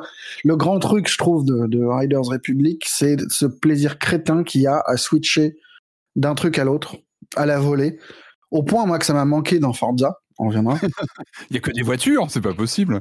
non, mais tu pourrais envisager très bien des trucs où tu switches d'une voiture euh, faite pour la course euh, sur l'asphalte à une voiture euh, qui est plus euh, tout terrain. Et là, je trouve qu'il y a un vrai plaisir à se jeter en vélo et puis Mm. finalement à, atterrir dans une zone. euh, Enfin, c'est plutôt dans l'autre sens. On commence dans la neige et puis on finit euh, dans la terre et, euh, et tu, tu passes d'un élément à l'autre. Tu prends ton, ton petit jetpack pour remonter très vite. Mm. Il y a un truc vraiment d'ultra fun, d'ultra funitude même. Enfin, c'est vraiment la philosophie du truc, quoi. Où le but, c'est pas du tout de faire réaliste, de pas faire des épreuves qui ressemblent à, à Descender et à un truc un peu, euh, un peu terre à terre. C'est, c'est, on est, on est, on est complètement chez les foufous, quoi. Et le, et, et ça, ça culmine avec ces épreuves. euh, toi que t'aimes beaucoup les mass race ou euh, les épreuves euh, cross sport, quoi, où on commence en vélo et euh, au moment de faire un saut, on se retrouve avec des skis avant de balancer sur un, jet, un, un jetpack. C'est complètement fifou, mais ça marche très très bien. D'autant que la prise en main est plutôt intuitive, je trouve. Ouais, dans tout ce qui est tricks et compagnie, voilà, c'est vraiment une orientation Très arcade simple d'accès, ouais. Ouais, C'est vraiment Très très, simple. à- et très souple aussi. Je trouve qu'il y a un truc vraiment agréable de pouvoir personnaliser le, les contrôles et euh, par exemple désactiver la réception automatique ou ce genre de choses pour prendre plus de plaisir à faire des trucs un petit peu plus précis, quoi. Mhm. Ah oui, il faut désactiver la réception automatique. hein, C'est Bah ouais, sinon ça va pas. Non, c'est pas ouais, drôle, hein, C'est pas drôle. Mais Il faut se prendre des bonnes gamelles. Non, mais c'est bien pour l'accessibilité. C'est vrai que ça peut, Ouais, ça ouais. peut stresser des gens hein, aussi de. Mais la gamelle fait partie du plaisir. Patrick, tu es. Ouais, alors c'est vrai qu'au début, on a un peu la, la rétine brûlée hein, par le même la fixe. Ça, pète dans tous les sens. Il y a de la musique dans, enfin, dans- vraiment. Il y a une sorte de brouhaha quand on lance le jeu. Bah, c'est pas un scoop. Hein, on sait tous que ça fait partie du. Et puis après, c'est un gros gâteau. Je trouve cette carte qui foisonne. Ça foisonne avec tous les petits points des joueurs qui sont connectés. Euh, et c'est vrai qu'il y, y a une sorte de. Il y a, il y a vraiment une sorte, c'est une, une sorte d'énorme gâteau. On va, on va Mm. croquer comme ça à droite à gauche avec ce côté monde ouvert où on est. euh, on est comme ça téléporté en deux clics à l'autre bout de la carte. On lance une. Comme tu disais, Marius, il y a un côté fun. Moi, moi j'ai tripé sur le. Il est très simple d'accès. Il, il essaie pas de se la jouer en, mode euh, simulation. Où on est vraiment sur quelque chose de très. euh, moi, j'ai en fait tout simplement j'ai j'ai tout de suite tripé sur le, le VTT en fait sur les sensations de vous savez, de rapport au sol, de, de ressenti, de, de gestion des roues, de placement. On reste dans l'arcade, c'est très accessible, mais mais on s'éclate tout de suite avec en plus évidemment la touche magique du retour en arrière de quelques instants qui nous sauve la peau quand même très souvent. Notamment sur le vélo, je trouve qu'il y a des barrières des fois qui peuvent te t'écarter de la piste où t'es es obligé de vraiment de revenir en arrière. Alors évidemment, on est sur un monde ouvert euh, assez assez colossal, mais il y a, un cachet de réalisation. Je trouve visuellement, moi je suis sur PS5 et je trouve que le jeu envoie, enfin en termes de profondeur de champ, en termes de colorimétrie, d'ambiance, je trouve qu'il y a vraiment des ruptures d'ambiance, de ton, et on est vraiment, bah, on est vraiment chez Ubisoft dans du monde ouvert avec justement ça ils savent très bien faire hein, des des ambiances comme ça qui changent d'un moment à l'autre. Et il y a ouais encore une fois il y a une sorte de gourmandise dans ce jeu où on tape dans tous les sens, on fait des on pratique comme ça des courses un peu dans tous les domaines, dans tous les mais avec beaucoup de fun, beaucoup d'arcade et c'est encore une fois c'est vraiment simple à prendre. Moi je suis pas du tout un, fanat d'arcade de, de, de- simulation dans ce genre de jeu. Toi chez Erwan t'es plus porté sur du justement sur les simus de ski plus pointus. Euh, moi je trouve que voilà il y a, ce côté euh, très facile d'accès, euh, fun immédiat. Il faut passer ce côté euh, décibel un peu élevé au début. Visuel aussi un peu tabageur, mais, effectivement, il y a beaucoup de fun en fait. Corentin Euh, bah, je vais être le, je vais être le pisse froid de la bande du coup parce que j'ai pas trop kiffé. Euh, mais alors, je vais vraiment distinguer sur deux trucs. C'est-à-dire, il y a, y a ce que j'ai pas aimé et ce que je trouve qui est pas bon. Vous voyez ce que je veux dire? C'est-à-dire que là, là, euh, Patrick, tu viens de parler notamment de l'aspect graphique du jeu que moi, du coup, j'ai pas aimé, mais j'entends bien que c'est juste pas mes goûts. Tu vois ce que je veux dire? C'est pas, c'est pas quelque chose qui me plaît là. Le, Ce qui t'a pas plu, tu vois, du- sur, sur, Beaucoup sur les de teintes. jaune et de violet, ouais, les teintes, les Ouais, quelque teintes chose de très flashy, pas ouais. ouais. C'était pas ma cam vraiment, mais encore une fois, tu vois, je, je, je Mm. sentais que c'était moi qui étais de mauvaise humeur. Tu vois ce que je veux dire? Après, C'était, c'est euh, raccord avec le. Je pense que Ouais. c'est assez raccord avec le ton du jeu qui, justement voilà. qui pousse, tu vois, qui pousse au maximum les teintes, Ouais. les, euh, Donc, bon, un peu comme moi, chez moi, toi en ce moment. Voilà, exactement. ça m'a un peu agressé parce que c'était vraiment des couleurs un peu euh, faussement punk euh, qui vont finalement Mm. avec toute la euh, toute la l'aspect euh, waouh on est trop une république d'anarchistes euh, du snowboard on va vraiment euh, Ah, c'est le syndrome du sport Ubisoft extrême. du, c'est le syndrome Ubisoft du t-shirt avec marqué punk dessus, quoi. voilà alors qu'il y a rien de moins punk il a rien de moins punk dans, dans ce truc euh, Ah bah que, oui, que qui est ce- très, que euh, pseudo république euh, rempli de, de rempli de, de sponsors il y a rien de faussement moins punk que cet univers où ils disent ouais pas de règles et tout puis après tu vas faire ta ta, ta compète tu vas faire ta compète Red Bull et tu comprends que c'est bullshit quoi. Euh, mais du coup euh, il y, a, y, a, y a ce côté qui, qui m'énerve un peu et qui finalement va avec euh, l'aspect euh, toujours on te raconte des trucs. C'est un jeu qui est bavard qui tient par la main quand même au début et ça par contre je rentre dans les euh, dans les trucs qui sont un peu si si ah, c'est long. Enfin par rapport à Forza qui te met tout de suite dans le bain et on va, Oui, de toute façon, ça, ça va être. Je suis désolé pour le podcast qui va être beaucoup d'allers-retours entre Mhm. Forza et ce jeu-là. Je trouve qu'on- que c'est trop long le début. On te tient vraiment très longtemps par la main. Il y a des moments où vraiment tu es au téléphone avec ton mentor. euh, Je mets des manches d'emails dans le dans le l'aspect Le mentor. vétéran, là, ouais, ça c'est vétéran pour toucher un public un peu plus âgé qui va se reconnaître dans ses blagues un peu vintage. Ouais, Ouais. ça c'est. Ouais, il, ouais. te, il, te, il te parle des plombs, il fait mais tais-toi, je veux jouer. Enfin vraiment, il y a, il y, a, il y a un petit côté lâche-moi. Je... Tu sais quoi? Retourne vendre des burgers. de toute façon, je eh. sentais que ça te. On je s'en sentais que ça franchement, c'est- franchement. Corentin, Corentin, c'est le tuto. Ouais, Là, tu parles c'est du pas- tuto. C'est- Après, après, on le voit pratiquement plus. On les voit vrai, pratiquement Alors plus. peut-être, moi alors, j'ai joué, j'ai joué deux heures au jeu.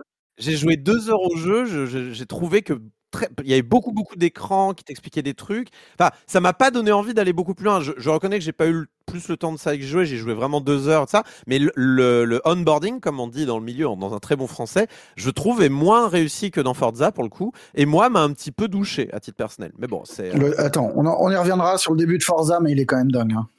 Il y a un truc. Oui, mais il y a quand même ces moments un peu magiques où tu es dans une sorte de home. Vous savez, le home PlayStation, où on, on- comme ça, on est dans une place, euh, Ouais. quand on est sur les, les premiers camps, où on croise des joueurs connectés qui font n'importe quoi, qui partent dans tous les sens. Bah, c'est drôle. Il y a, il y a- il y a un côté comme ça Ah, complètement. C'est euh, drôle ou, ou- ou on pourrait dire que c'est chargé. Enfin, moi, moi, par exemple, j'ai trouvé tous les menus. J'ai trouvé les menus, mais alors ça, c'est un problème de Forza aussi. j'ai- trouvé un peu tout chargé. C'est-à-dire que euh, j'ai pas réussi à apprécier la beauté aussi des décors parce que c'est, il y a plein d'éléments partout à l'écran, quoi. C'est, c'est dommage. C'est dommage. Mais ça, je pense que DA ça, ça se, ça Ouais. se, ça se règle. ça, cet non, non, non, ça, ça, cet effet-là passe à mesure que tu joues, quoi. Le début, possible. effectivement, on te dit, euh, Ouais, tu ouais, l'intègres. super rider, machin. Mais une fois que tu t'as joué vrai. 5 heures, tu te balades dans la montagne, t'en as, enfin, on t'interrompt assez rarement pour te Alors, dire, a- euh, en gros, on t'interrompt à chaque fois qu'on te rajoute un Ouais. pan de, un pan d'épreuve ou des trucs comme ça, et ça dure euh, 10 secondes, quoi. Quand tu gagnes en niveau et tout ça, ouais. Mais encore une fois, voilà, vous avez raison. Je, je rappelle, c'est le début du jeu que moi j'ai trouvé euh, poussif, tout ça, et ça se trouve ça s'améliore au bout de plusieurs heures. Il y a un autre truc moi que je trouve, c'est, je, je trouve pas la montagne si bien design. Enfin, l'open world n'est pas pas si intéressant à explorer. C'est-à-dire que on se retrouve, on se retrouve quand même très souvent à euh, se téléporter directement sur son Mhm. épreuve. Euh, là où, justement, et je suis désolé encore pour le retour, mais dans Forza, une partie du plaisir, c'est justement de conduire jusqu'à son épreuve. Là, j'ai très souvent, C'est en fait, ton tu choix, sélectionnes après. ton épreuve.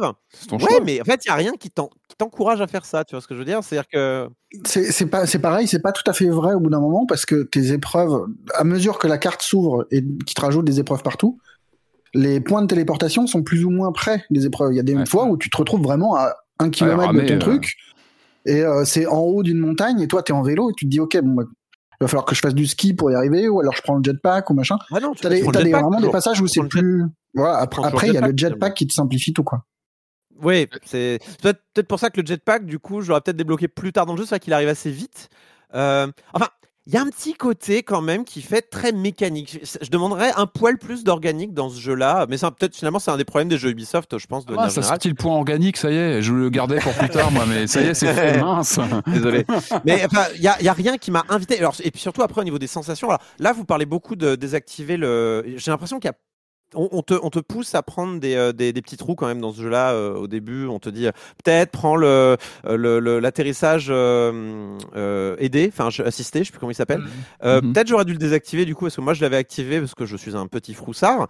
Euh, mais c'est vrai que j'ai pas eu en j'ai pas- sensation. ouais. j'ai pas eu le sentiment d'avoir vraiment le contrôle de ce que je faisais dans ce jeu-là. Et euh, c'est vrai que j'ai, je me suis dit, est-ce que c'est moi ou est-ce que c'est le jeu? J'ai relancé Descenders pour euh, en avoir le cœur net. C'est vrai que Descenders, j'ai immédiatement des sensations. Et euh, pour le vélo en tout cas. Et euh, dans ce jeu-là, j'avais vraiment le sentiment que je contrôlais pas vraiment ce que je faisais et il n'y avait pas vraiment de sensation de vitesse pour Ah, le si, vélo. si. Si, Euh, si t'es un peu fou, tu te mets en vue subjective, enfin, tu sais, en vue guidon sur le vélo, c'est limite injouable, mais tu t'en prends mais plein la tronche, quoi. C'est hallucinant, hein, vraiment. T'as des effets, quand tu connais un peu les pistes, quand tu refais une épreuve, en vue guidon, c'est ouf, vraiment.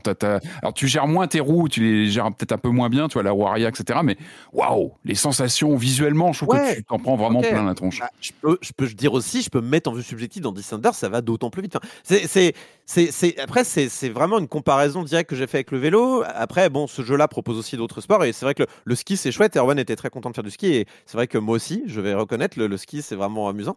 Euh, mais euh, ouais, je sais pas, il y, a- un petit côté un petit peu euh, raide dans les contrôles, moi, qui, m'ont un peu embêté, notamment dans les virages, euh, dans les virages avec le vélo ou dans la manière dont on fait des figures dans les airs. On sent qu'il y a une il y a un manque de, de, contrôle dans les airs, moi, qui m'ont un petit peu embêté, mais qui, qui, qui sont peut-être configurables avec euh, les, toutes les options du jeu que j'avoue, je n'ai pas creusé. Et C'est pour ça, je rappelle, j'ai joué que deux heures au jeu, mais ça m'a pas donné envie de jouer beaucoup plus. Je aussi, pense qu'il y a donne simplement compromis. mon ressenti.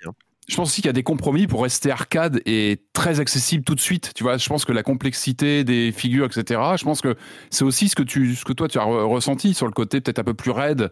Euh, et en même temps, c'est très accessible. Tu te fais plaisir très vite. En fait, tu fais du score très très rapidement. Et euh, bah, il y, y a le côté mécanique hein, quand tu vois une, mon- une carte ouverte avec plein de points qui clignotent pour y aller. Enfin, moi, j'ai cette gourmandise d'avoir tout envie de tout creuser, de tout chercher. euh. ça, c'est aussi la, la recette Ubisoft des mondes ouverts, hein, où vraiment, genre, Ouais, ouais. moi, je, je, je, je prends ça. J'ai tendance à être assez. euh, ça me ça me donne envie d'aller voir ce qu'il y a sur la carte, d'essayer un peu partout. euh. Bon après je suis pas très jeu Ubisoft, enfin, cette, euh, cette philosophie du monde ouvert ne me correspond pas vraiment et ça me fait pareil avec les Assassin's Creed pour le coup, donc je vais pas. Euh, enfin, voilà, c'est quelque chose qui me correspond pas, la, mais la, la- la comparaison est un peu osée là. Non, pour mais le, pour le, pour le coup, c'est un Forza plus qu'un Assassin's Creed. Enfin, c'est. Non, euh, bien entendu, mais je parle de. Enfin, pardon, mais Forza, il, il fait, il va plus doucement, quoi. Là, il, il y, a- un petit côté un peu trop riche, trop vite, je trouve, dans, dans ce.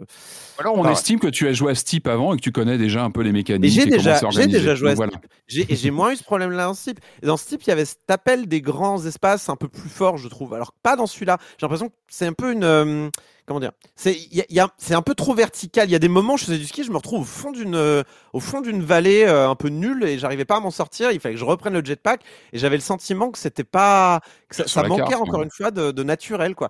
Mais euh, bon, bah, après j'ai peut-être eu euh, pas de chance. hein. Peut-être j'ai choisi la mauvaise vallée ou ce genre de choses. J'en sais rien. Euh, moi, pour ma part, écoutez, Riders Republic est un jeu parfait. Il n'y a rien. Voilà. Il est extraordinaire. Euh, alors, j'avais joué à Steam. dire la critique hein, qui est. Alors en fait, en fait, le- je crois que le truc qui m'a, mais le- vraiment, le truc euh, qui m'a le, euh, le, le plus fait poser de questions, c'est, euh, je me suis demandé pourquoi j'ai pas accroché à ce type.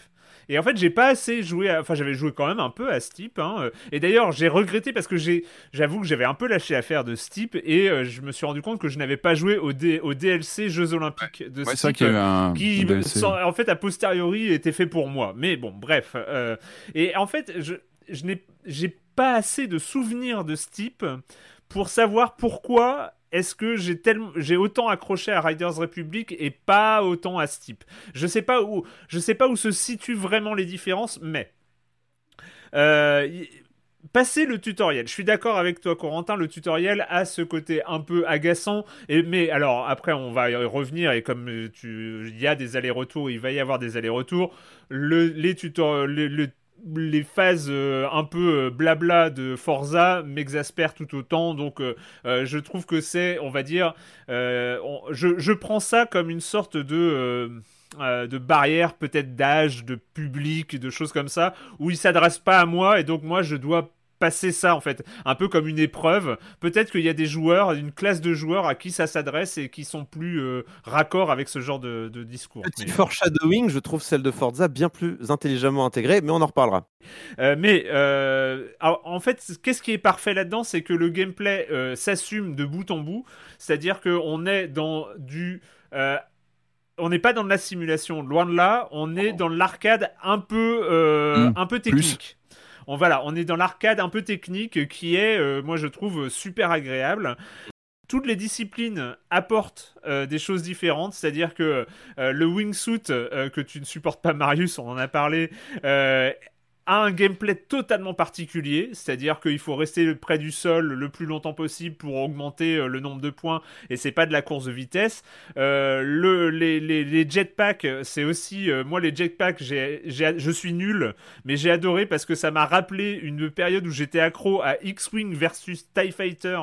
Euh, Il y avait des modes comme ça où il fallait passer, en fait, des modes en 3D où il fallait passer dans des, dans des ronds pareils, et moi j'étais complètement j'étais j'étais complètement fan de ça à l'époque et on retrouve comme ça cette espèce de navigation en 3D qui est pas simple et, et les courses de vélo avec les deux modes cross vitesse euh, je Ouais, trouve que ça, passe super bien Le, le sprint, sa petite touche de sprint là, qui- La- qu'il faut ouais. gérer, qui, est- qui est C'est- très bien fichu, je trouve. vraiment super. Et alors, le ski avec le mode poudreuse euh, qui est cool, mais le mode descente. Comme j'étais content. euh, en fait, sachant que le mode descente, on est sur le mode slalom géant. Euh, c'est euh, le, le- le gameplay, c'est celui du slalom géant. Et il est vraiment, c'est vraiment super. Sachant qu'il est pas simple non plus parce que pour battre les records en expert ou en élite, ça commence à être un peu coton.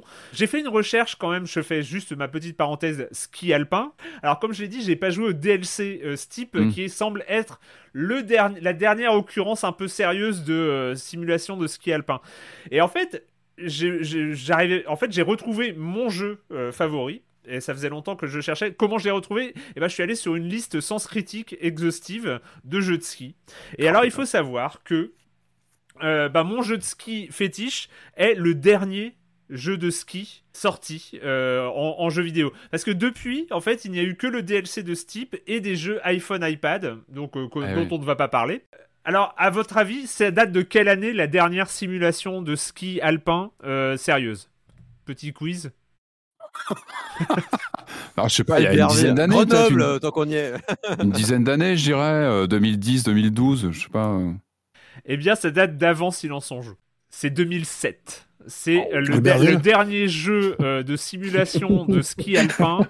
C'est Alpine Ski Racing 2007. Sachant que Alpine Ski Racing 2007 n'existe pas sur Steam, c'est horrible.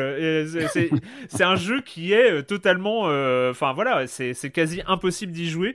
Moi, il faut savoir, j'étais complètement fanat de, de, de ce jeu-là. J'étais j'étais tombé dedans. Et pourquoi? Parce qu'il y avait toutes les épreuves de ski alpin, euh, mis à part le saut, qui est quand même une discipline un, un peu spéciale, mais il y avait la descente, le slalom géant, et surtout le slalom, qui est euh, technique à souhait, et euh, c'est slalom qu'on ne retrouve pas euh, dans Riders Republic, parce que c'est quand même le but de cette... de- on, on parle de Riders Republic, et juste pour aller très vite, voilà, on retrouve dans Riders Republic des, des vraies sensations de ski alpin qu'on n'a pas eu depuis Alpine Ski Racing Longtemps. 2007. Je fais juste une dernière parenthèse. Dans Alpine Ski Racing 2007, il y avait un truc extraordinaire, c'était les commentaires. Qui, il y avait deux mecs qui parlaient entre eux et qui racontaient l'histoire du ski alpin de course en course. Et en fait, moi, j'avais joué des dizaines d'heures et les mecs, ils continuaient à raconter leur dialogue. Ça continuait, c'était absolument incroyable. Arrête de nous le vendre, hein, si on peut pas le, si on peut que- pas le récupérer. C'est- vrai que ça vaudrait peut-être le coup. Je sais pas, je sais pas si t'as relancé ce type. Moi, je, je, je l'avais relancé, je crois que c'était euh, après quelques DLC, mais je, je sais qu'il sait. il- On va dire qu'il est parti d'un 6 sur 10 pour le dire Mhm. les choses euh, comme, euh, comme ça, mais que ouais, euh, à la fin, avec tout le contenu et de ça et euh, de- des ajustements, euh, moi j'ai eu vraiment d'excellents retours sur ce type. Enfin, le, le jeu vraiment a eu un glow-up euh, sur le, le long de sa vie, quoi. Donc peut-être que ça vaudrait le coup que tu relances le jeu. Ah, mais je vais le relancer rien que pour le DLC Jeux Olympiques. hein. Ça, c'est Ouais. La question, c'est que- de savoir s'il ouais, s'il continuera à exister en, en face de Riders Republic, Ouais, en fait. ah bah, euh. il sera, il sera plus vraiment maintenu, je pense. Mais euh, voilà. Euh, tout ça pour dire que tous les modes de jeu sont hyper kiffants, qu'il y a une Mm. variété. Moi, je suis pas un fan de tricks. Je suis plus un fan de performance, de descente, de, de choses comme ça, quels que soient les, les- les supports. Et en fait, les, les- les épreuves de tricks qui se débloquent un un peu loin quand même. Euh, notamment les épreuves de tricks à ski sont hyper fun à jouer et c'est une des rares fois. Je me rappelle pas avoir vraiment euh, m'être vraiment amusé sur des épreuves de tricks et les épreuves de tricks de ski sont super. J'adore, notamment parce que là on revient avec un peu la touche Y dont on va parler sur Forza, le, retour en arrière. On peut jouer avec le retour en arrière sur les tricks, ce qui permet euh, vraiment d'optimiser et, de prendre vraiment beaucoup de plaisir dans son jeu. Et, euh, et voilà, et je trouve que tout est... euh, il y a, on s'ennuie jamais. Euh, moi, j'ai pratiquement, je crois qu'il me reste pratiquement plus de courses actives, c'est-à-dire j'ai j'ai fait toutes les courses de Riders Republic, pas Quand loin. même. Il doit m'en rester quelques-unes sur le- les niveaux à, à très avancés, mais euh, mais j'en suis à revenir sur des courses pour essayer de gagner les, les niveaux supérieurs, etc. Et franchement, il y a du challenge aussi quand tu commences à, Mhm. à attaquer euh, un peu les niveaux experts, niveau élite et tout ça. C'est- un peu hardcore. Et on n'a pas parlé des mass race. Les mass race, c'est quand même un des points centraux euh, de, de Riders Republic. C'est-à-dire que toutes les 10 minutes à peu près, tu as une alerte, que, quoi Mhm. que tu sois en train de faire. C'est euh, pendant 4 minutes, il y a la mass race qui commence. Et là, en fait, il y a un point de rendez-vous sur la carte. On y va. Et c'est des courses de 64 joueurs qui commencent à se lancer. Sachant qu'on n'est pas en mode Trackmania, c'est-à-dire qu'on joue pas contre des fantômes, on joue contre des personnes qui ont une euh, réalité physique, c'est-à-dire que euh, ça se cogne, quoi. euh. Ça, ça, ça- il y, a- il y a vraiment de la collision. C'est un bordel sans nom. Les courses sont ultra marrantes. C'est des séries de trois courses. Et, et chaque course, en fait, on va passer du vélo au wingsuit, euh, pas au wingsuit, mais au, re- euh, au jetpack, euh, en passant par le ski, en passant par des skis spéciaux à réacteurs, euh, etc. Et en fait, ça- ça- moi, j'ai fait un top 10 une fois. J'étais, mais je- j'ai fait la fête dans, euh, de- de- de- de- C'est devant, devant ma devant mon écran. Mais euh, c'est juste incroyable et je trouve que euh, la gestion du fun, j'ai j'ai trouvé que ça a rarement été aussi maîtrisé déjà chez Ubisoft et en général sur ce sur ce genre. de Euh, jeu. je tenais juste à dire que malgré mon, mon, mon aspect pisse froid, c'est vrai que ces épreuves multi, euh, multi-épreuves Mm. où les transitions sont vraiment. Enfin, vous traversez une espèce d'anneau et vous changez de sport. Voilà. Enfin, vraiment, c'est très très Ouais. fluide. Il n'y a pas de temps mort. Enfin, euh, sur Next Gen, il n'y a, il y a pas de chargement. Enfin, tu cliques, tu es, envoyé directement et ça part tout de suite. Quoi. Enfin, les, les, comme ça, les, les... Certes, non, mais ce que je veux dire, c'est que là, vraiment, genre, tu, tu traverses un, tu traverses un anneau et tu, tu, tu es en wingsuit. Enfin, il y a vraiment un côté euh, très très. euh, Mm. je te parlais comment sur la dire, carte, ouais, de toute façon. sans transition, qui est, qui est assez im- impressionnant. Et c'est vrai que même si j'ai pas plus aimé que ça ce jeu-là, euh, je- je- j'ai trouvé ces courses-là vraiment que c'était le point fort du jeu. Donc euh, ouais, euh, je, je, je te rejoins là-dessus, Erwan. Juste des petites précisions. Moi, je trouve que le- le- la mécanique de rembobinage, il y a une idée qui est assez chouette. C'est que dans les courses, tu peux rembobiner, mais ça ne rembobine pas ce que Les font autres. les ghosts Ah ouais, avec toi. c'est bien Ouais, complètement. Ouais. Donc ça, c'est plutôt bien trouvé parce que ça, c'est vraiment à utiliser avec parcimonie. Ouais. Contrairement à Forza où pour le coup, tu peux corriger en permanence ce que tu fais et euh, et reprendre tes courses euh, en cours en Ouais. fait. Mais il y a un aspect perfection aussi. Enfin, je sais pas comment dire. Oui, après, oui, après, après, bah, c'est c'est- vrai, c'est vrai parce que pour les courses en ligne avec d'autres joueurs, c'est normal de pas euh, de pas avoir le replay pour les autres. Mais euh, je sais pas, dans, dans, dans Forza, du coup, enfin, ils auraient pu avoir aussi cette idée de rembobiner tout le monde pour tenter la course parfaite. Il y a un petit côté fun aussi là-dedans, je trouve. euh, C'est un choix, quoi. Ouais, ouais, non, mais c'est deux, deux approches différentes. Moi, je trouve ça assez marrant aussi euh, de savoir qu'en course, tu ne peux pas faire ce truc-là Mm. sans, sans le payer le prix aussi. Tout à fait. Et plus globalement, moi, ce qui m'énerve vraiment, mais ça, c'est dans les deux jeux et c'est dans. C'est cette espèce de besoin en permanence qu'a le jeu de te récompenser, de te donner des vélos, des bidules, des trucs en permanence. Mhm. Tant et si bien que, en fait, le matos, tu t'en fous, Mhm. tu t'y attaches pas, tu sais, il n'a aucune importance. Comme si le jeu était Tu pas sûr, toujours un. comme si le jeu était pas sûr de lui en fait, qu'il avait besoin d'en faire des tonnes pour te dire reste, reste, continue à jouer. Alors que t'as pas besoin de ça, c'est vrai que tu continues, t'enchaînes les, les, les courses parce que parce que tu t'éclates. Mais surtout, ça dévalue, en fait, ça dévalue le concept même de récompense. Il y a un moment où juste tu Ouais, tu n'en les as plus rien ouais. à faire. Quoi. vrai. Ouais. Mhm.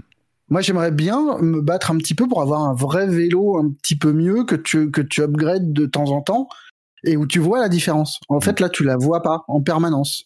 Un petit peu quand même. Enfin, euh, j'aime mieux dire, il y a, il y a- vraiment il y a une épreuve quoi. de ski de descente que j'essaye de gagner en expert.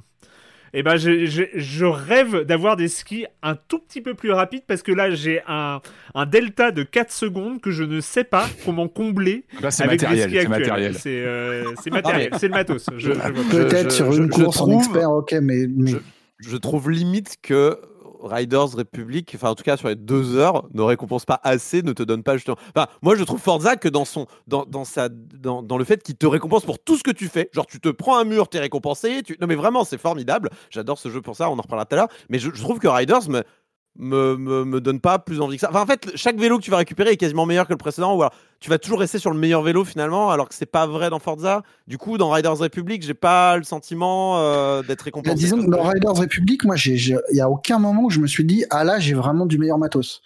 Dans Forza, à la Ouais. limite, c'est un choix de, de véhicule, c'est trouver le bon véhicule qui correspond à ta conduite, à ce que tu veux, est-ce que tu veux de la puissance, est-ce que tu veux de la maniabilité? T'as une vraie différence, en- enfin, tu changes d'un Ouais. véhicule à l'autre, tu la sens tout de suite, quoi. Et bah écoutez, ça c'est Riders Republic, euh, c'est 60 euros sur euh, console et PC. Euh, moi, je, je répète, enfin je répète et je pense que on en, on en reparlera parce que je crois que c'est un jeu où j'aurais envie de parler des DLC. Je sais pas pourquoi, mais mais pour le coup, de toute façon, on va on va rester complètement dans le même thème sur le jeu à venir euh, parce que euh, des jeux orientés fun euh, absolu et puis et puis sensation il y a vraiment une thématique. Mais voilà multisport de Ubisoft. C'est le moment de la chronique jeu de société de Jérémy Kletskin.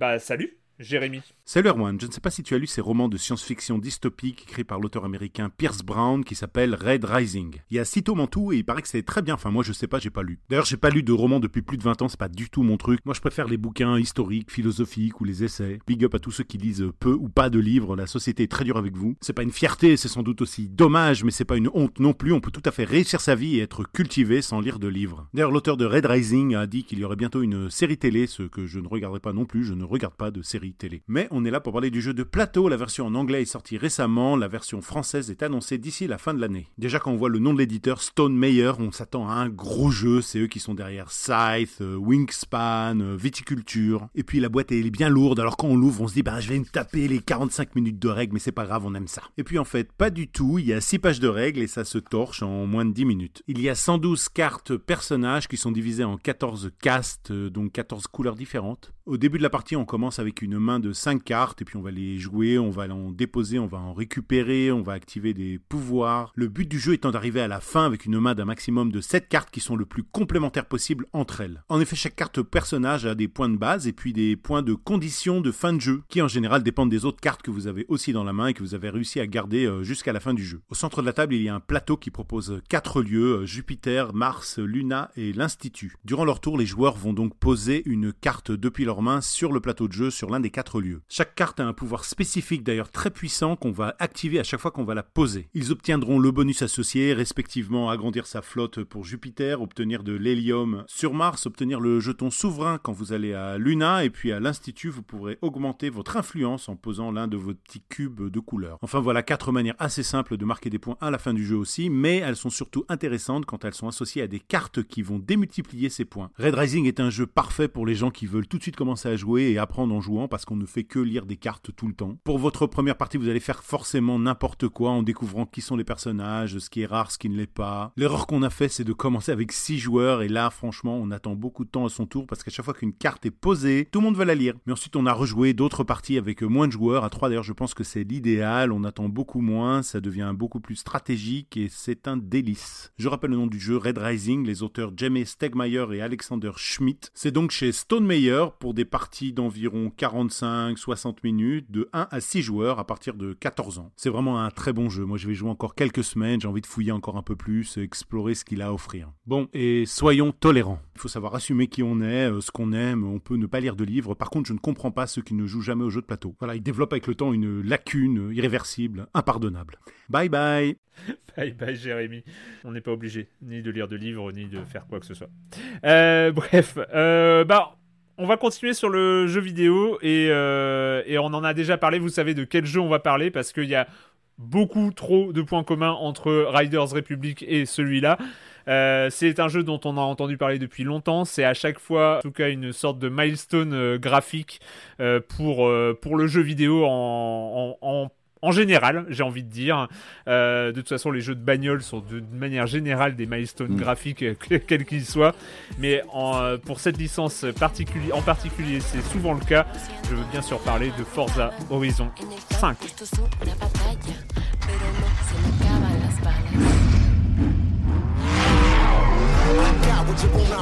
I'm not gonna front, I promise though, let's go. I got what they can't unlock, and I rock with you when I drop it though, let's go.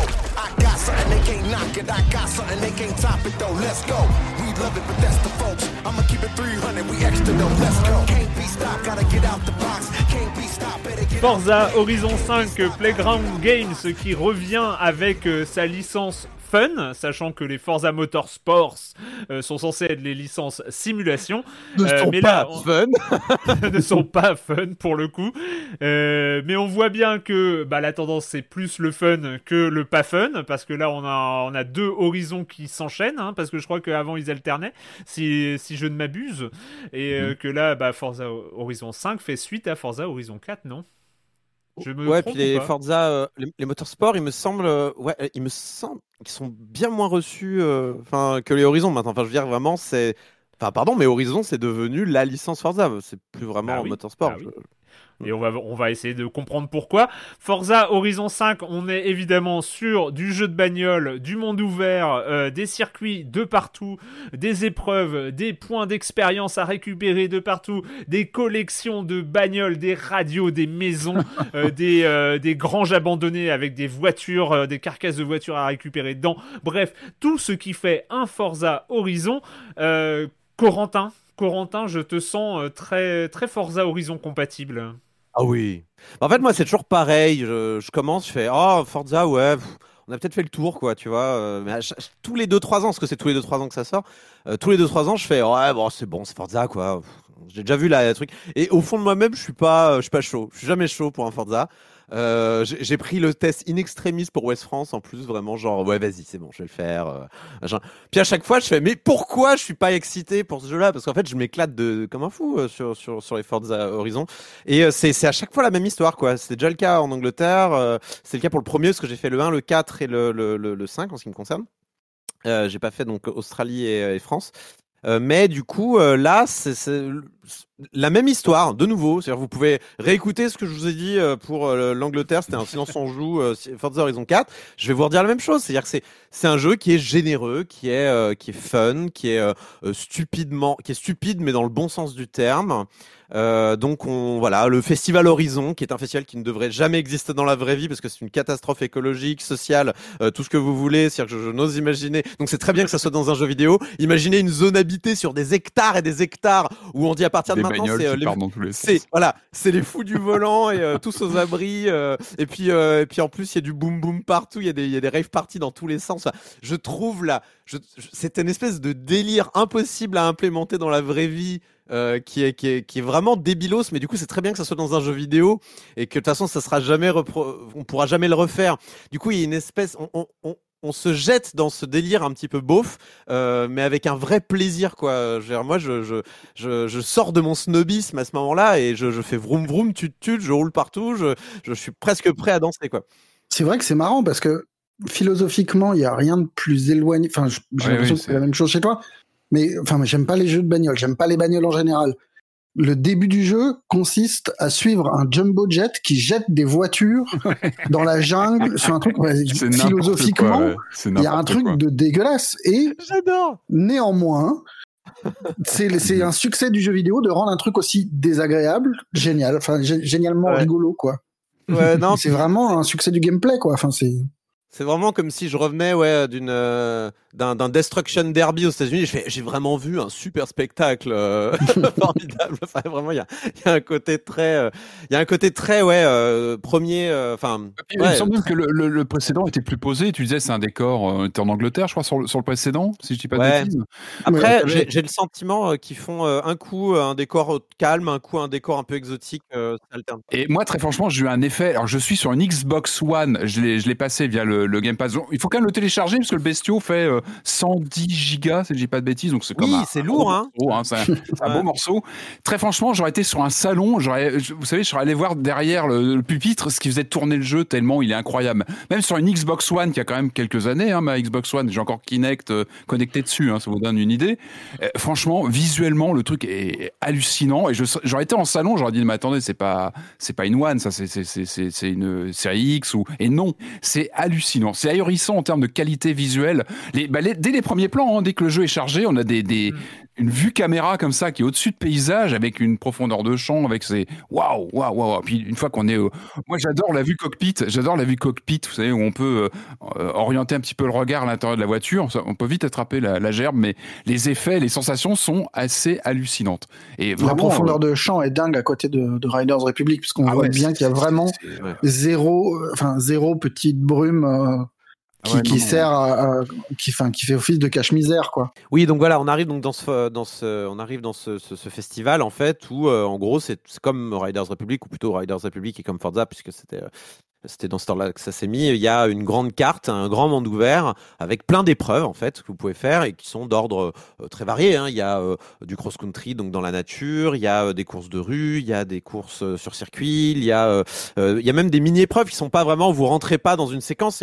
Vous avez par exemple des radars qui sont posés ça et là, vous faut passer le plus vite possible pour tenter de faire un, la plus grande vitesse. Mais voilà, rien que ça, c'est philosophi- philosophiquement chelou. On vous met des radars, le but c'est de passer le plus vite devant. J'adore, c'est Ouais, trop bien. Euh, vous avez des pareil des portions double radar où faut être le, le faut avoir la vitesse moyenne la plus euh, la plus haute sur euh, une portion de route. Vous avez des sauts, vous avez des panneaux euh, triangle euh, euh, attention danger. En fait, il faut faut sauter le plus loin. Euh, voilà et même au-delà de ça, c'est-à-dire qu'il y a plusieurs niveaux d'épreuves. En fait, vous avez le vous avez le, la couche euh, officielle avec les épreuves que vous lancez avec un temps de chargement, choix de voiture et tout ce que vous voulez. Vous avez ces petites épreuves là qui sont intégrées dans le monde ouvert. C'est un peu l'équivalent des Korogu dans Breath of the Wild. Puis après, vous avez tout le reste qui est lié. euh, vous avez vous avez tout le reste qui est lié en fait au système de jeu lui-même, de tricks un peu, où en fait vous allez faire un long dérapage, voilà des points. Vous allez euh, casser des arbres, voilà des points. Vous allez avoir une vitesse, vous allez frôler des voitures sur l'autoroute, voilà des points. Tu vas éternuer sur ton volant, voilà des points. Non mais vraiment, il y a, un milliard de manières de faire des points avec des combos. Ça clignote partout. Il y a des euh, y a des y a des barres. Tu fais n'importe quoi, t'es récompensé. On te dit t'es génial. Le mec à la radio, il dit oui, j'ai entendu que mec Superstar a fait un drift. Enfin c'est enfin génial. C'est un délire qui va jusqu'au bout, mais qui est euh, on va dire toujours très très très très positif aussi euh, qui est très euh, en fait c'est tout le monde est bienvenu tu sais conduire t'es le bienvenu tu sais pas conduire t'es le bienvenu tu fais des carambolages t'es le bienvenu il y a un côté qui est vraiment euh, euh, viens t'éclater avec nous euh, qui marche vraiment très bien dans Forza et qui bizarrement alors c'est peut-être l'ordre des jeux hein. j'ai fait d'abord Forza j'ai trouvé ça cool et j'ai fait Riders oui. Republic et ça m'a saoulé peut-être j'aurais fait ouais. l'inverse j'aurais dit l'inverse hein. j'en sais rien en vrai je vais pas je vais pas vous dire que Moi, j'ai Riders eu plus de mal bien. à rentrer dans Forza, par exemple. R- Riders Republic, je suis rentré dedans tout de suite et au bout d'une dizaine d'heures, j'ai eu un truc de vraiment de ras-le-bol. Et Forza, il m'a fallu deux heures vraiment laborieuses où je reposais le jeu, où je trouvais pas la bonne bagnole en fait. Il y a aussi Ouais. ça, il y a le fait de trouver la voiture qui, qui te donne des bonnes sensations, où tu contrôles un petit peu ce que tu fais et euh, où tu es plus précis. t'es peut-être t'es peut-être plus pointu que moi, mais c'est vrai que moi, peu près toutes les bagnoles me donnent des bonnes sensations euh, dans le jeu parce que je m'en fous. En fait, je, prends vraiment le jeu comme un Mario Kart. euh, je fais n'importe quoi avec, en fait. Euh, donc c'est c'est peut-être aussi moi qui ai des demandes bien plus arcade sur un jeu de, de voiture que sur un jeu de sport, par exemple comme comme comme Riders Republic. C'est vrai que la- et, finalement, c'est ça qui est beau aussi, c'est que Forza, tu, tu peux le prendre un peu comme tu veux. Et, et je prends toujours l'exemple parce que ma, ma, ma, ma compagne, qui est pas du tout gameuse, mais elle surkiffe Forza. Parce qu'elle adore juste Mm. faire tut-tut dans, dans, dans les prairies, quoi. C'est vraiment très, très rigolo. C'est un jeu qui est rigolo, quoi. Et du coup, euh, je, je me dis qu'il y a peut-être plus de moyens de trouver euh, chaussures à son pied dans un Forza, euh, soit en, custom, en customisant ses voitures aussi. Il y a, y, a, y a un milliard de manières de. de... Après, c'est Forza. C- ça renvoie au statut de la- du simulateur auto qui était, on pense à Gran Turismo, on pense à voilà au, ou au Forza euh, Motorsport qui étaient vraiment les vitrines plutôt austères. Euh, en général, voilà GT, euh, tu vas pas pour t'amuser, c'est austère, tu vas, c'est de la discipline et tout le monde ne mord pas forcément au, au principe. Là, je trouve qu'ils ont réussi. Alors c'est c'est le cinquième, donc il y en a eu. hein, on a vu le phénomène se développer. Ils ont quasiment gamifié en fait le, le jeu de bagnole classe, euh, vitrine, euh, technologique, euh, et c'est complètement décomplexé. C'est vraiment la force de cette série, c'est qu'à la fois c'est une c'est une locomotive technologique, une vraie vitrine, et en même temps ils ont réussi à marier ça, à combiner ça avec un aspect un aspect complètement décomplexé de fun.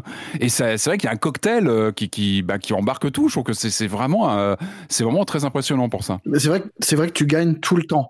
Un, truc tout bête, c'est tes courses, tu gagnes genre 1000 points d'XP si tu fais, enfin, tu dois avoir genre 750 points d'XP si tu participes à la course, même si t'arrives Même si dernier. tu perds, c'est pas et- grave. Et t'as genre un bonus de 250 si tu gagnes. L'idée, c'est vraiment fait et puis on verra, on s'en fout quoi. Mais petite parenthèse, c'est que le, le- si vraiment vous voulez un jeu de course dur, il propose tout ce qu'il faut. Vraiment, Aussi, vous ouais. pouvez avoir le passage de vitesse, vous pouvez l'enclencher, vous pouvez drifter, vous pouvez vraiment enlever toutes les aides à la course possibles. C'est-à-dire que j'ai un ami qui était venu, alors à l'époque du premier, mais j'imagine ça a pas bougé depuis, euh, qui m'a montré, non attends, je vais te mettre... euh, Enfin, il, a, il, a, il, a, il a tout désactivé et il m'a montré comment conduire une bagnole. Et j'ai fait, ah, on peut faire ça aussi dans Forza?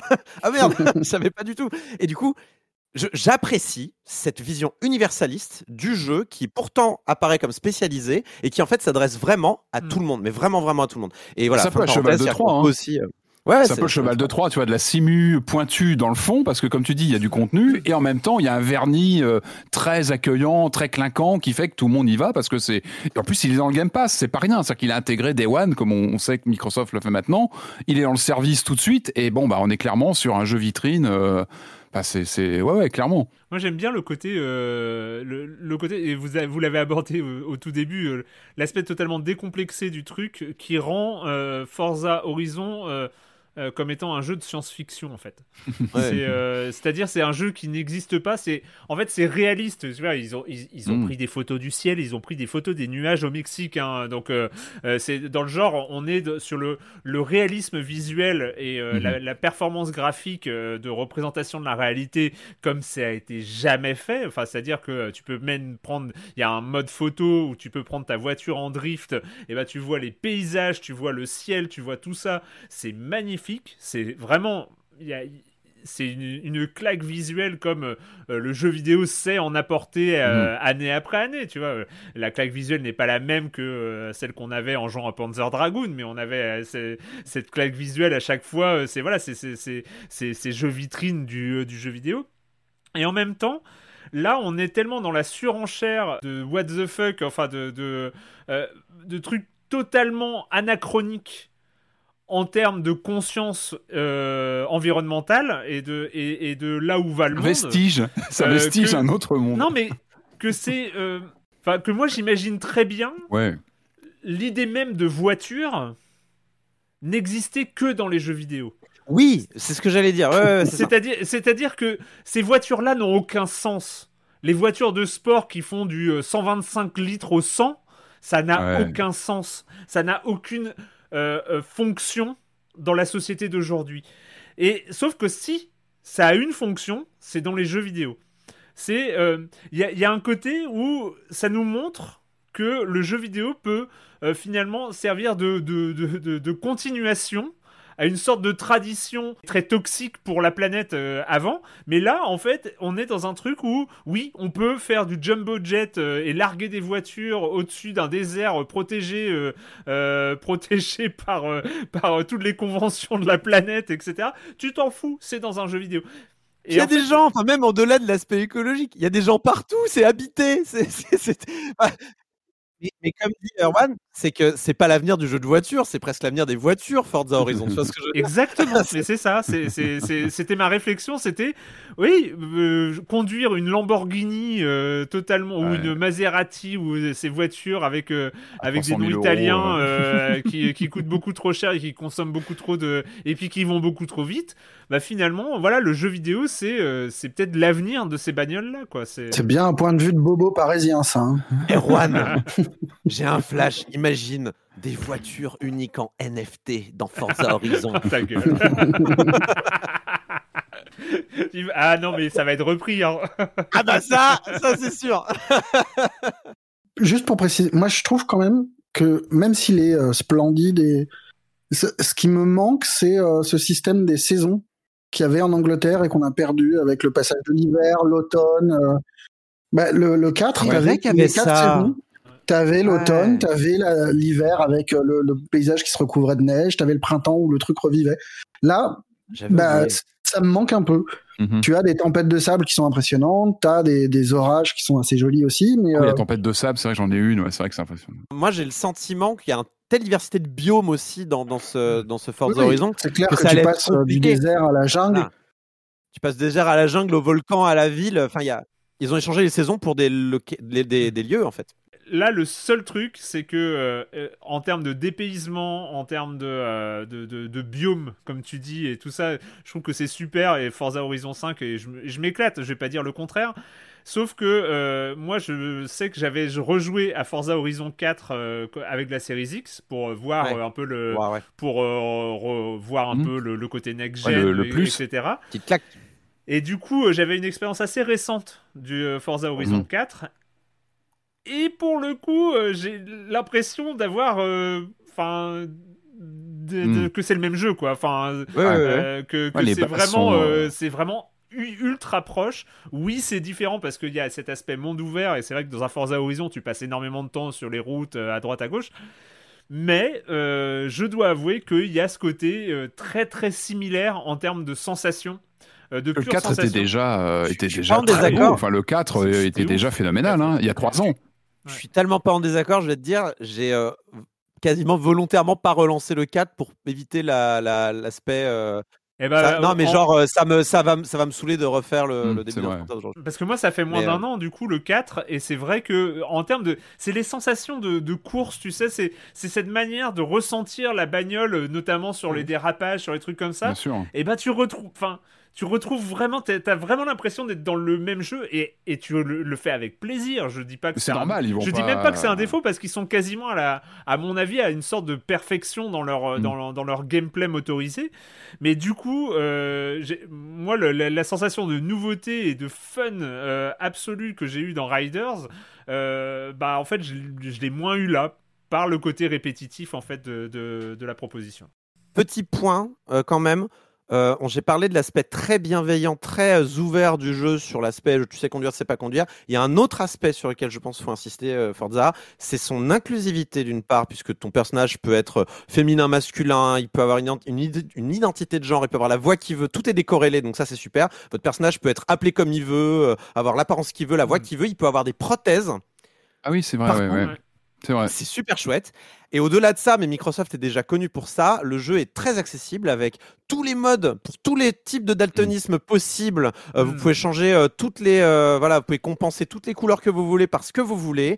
Ils vont arriver avec un système, et alors je, crois, je pense c'est une première dans un jeu, je me souviens pas d'avoir vu ça, de langage des signes avec un petit, une petite interprète en langage des signes en bas à droite Mhm. avec un t-shirt Forza qui fait, qui, qui, qui, qui du coup interprète les dialogues pour en fait c'est important parce que ça donne aussi une Mm. couleur, une émotion sûr, au dialogue clair. pour les gens euh, qui n'ont pas euh, l'ouïe et qui du coup euh, euh, peuvent pas euh, forcément avoir l'intonation euh, des trucs là. C'est super chouette. Et puis la taille des sous-titres que vous pouvez régler comme vous voulez, tout ça. Ils ont vraiment fait un effort d'inclusivité. Vous pouvez même en mode solo ralentir le jeu. Enfin, à la céleste Ouais. quoi. Merci Microsoft. C'est pour ça que pour moi, c'est une, fête totale ce jeu-là. Tout le monde est le bienvenu. Venez faire les fous avec nous, euh, mais, dans le sens le plus universel du monde. Et voilà, je voulais quand même un petit peu souligner ça parce que je trouve ça important et il faut que plus de jeux le fassent encore. Et euh, allez-y, euh, invitez tout le monde à, vos délires. Forza Horizon 5, euh, encore une masterclass de Playground Games, sachant que on l'a dit, c'est euh, ce genre de jeu, c'est euh, jeu vitrine euh, d'une console. La Series X, tu as dit que ça tourne très bien sur la One, mais c'est vraiment, euh, c'est aussi, il faut pas l'oublier, un un jeu vitrine pour le Game Pass euh, parce que c'est euh, Forza Horizon 5 était dispo euh, Day One sur le Game Pass et ça C'est incroyable. c'est quand même Quand assez foufou. Si vous n'avez pas le Game Pass pour une raison qui va nous échapper pendant encore longtemps et que vous voulez le payer à son prix normal, entre guillemets, c'est 70 euros. On va changer d'ambiance un petit peu, mais avant de changer d'ambiance, s'il y a de la pub, c'est maintenant. Hiring for your small business? If you're not looking for professionals on LinkedIn, you're looking in the wrong place. That's like looking for your car keys in a fish tank. LinkedIn helps you hire professionals you can't find anywhere else, even those who aren't actively searching for a new job but might be open to the perfect role. In a given month, over 70% of LinkedIn users don't even visit other leading job sites. So start looking in the right place. With LinkedIn, you can hire professionals like a professional. Post your free job on linkedin.com/achieve slash achieve today. Donc voilà, après les mondes ouverts, après les mondes ouverts où il y a plein de choses à faire, où on, te parle dans un téléphone portable pour te dire que t'es super et que c'est vraiment génial et qu'on est hyper content de t'avoir avec nous parce que va voir cette course, tu vas avoir euh, une nouvelle voiture. Et ben on va changer d'ambiance, on va aller euh, sur un autre univers et il a séduit énormément de monde, un simulateur d'emménagement. Ça s'appelle Unpacking.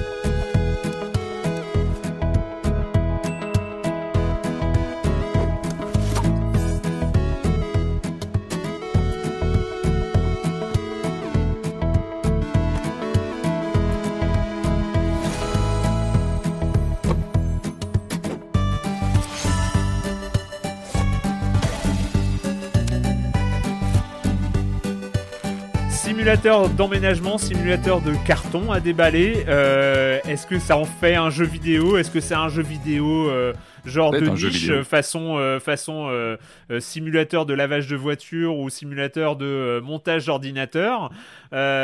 Peut-être pas, parce que c'est pas la même, euh, le même genre, mais en tout cas la proposition est tout aussi originale. Unpacking, on commence dans une chambre d'enfant, il y a des cartons, il faut déballer et il faut placer les choses.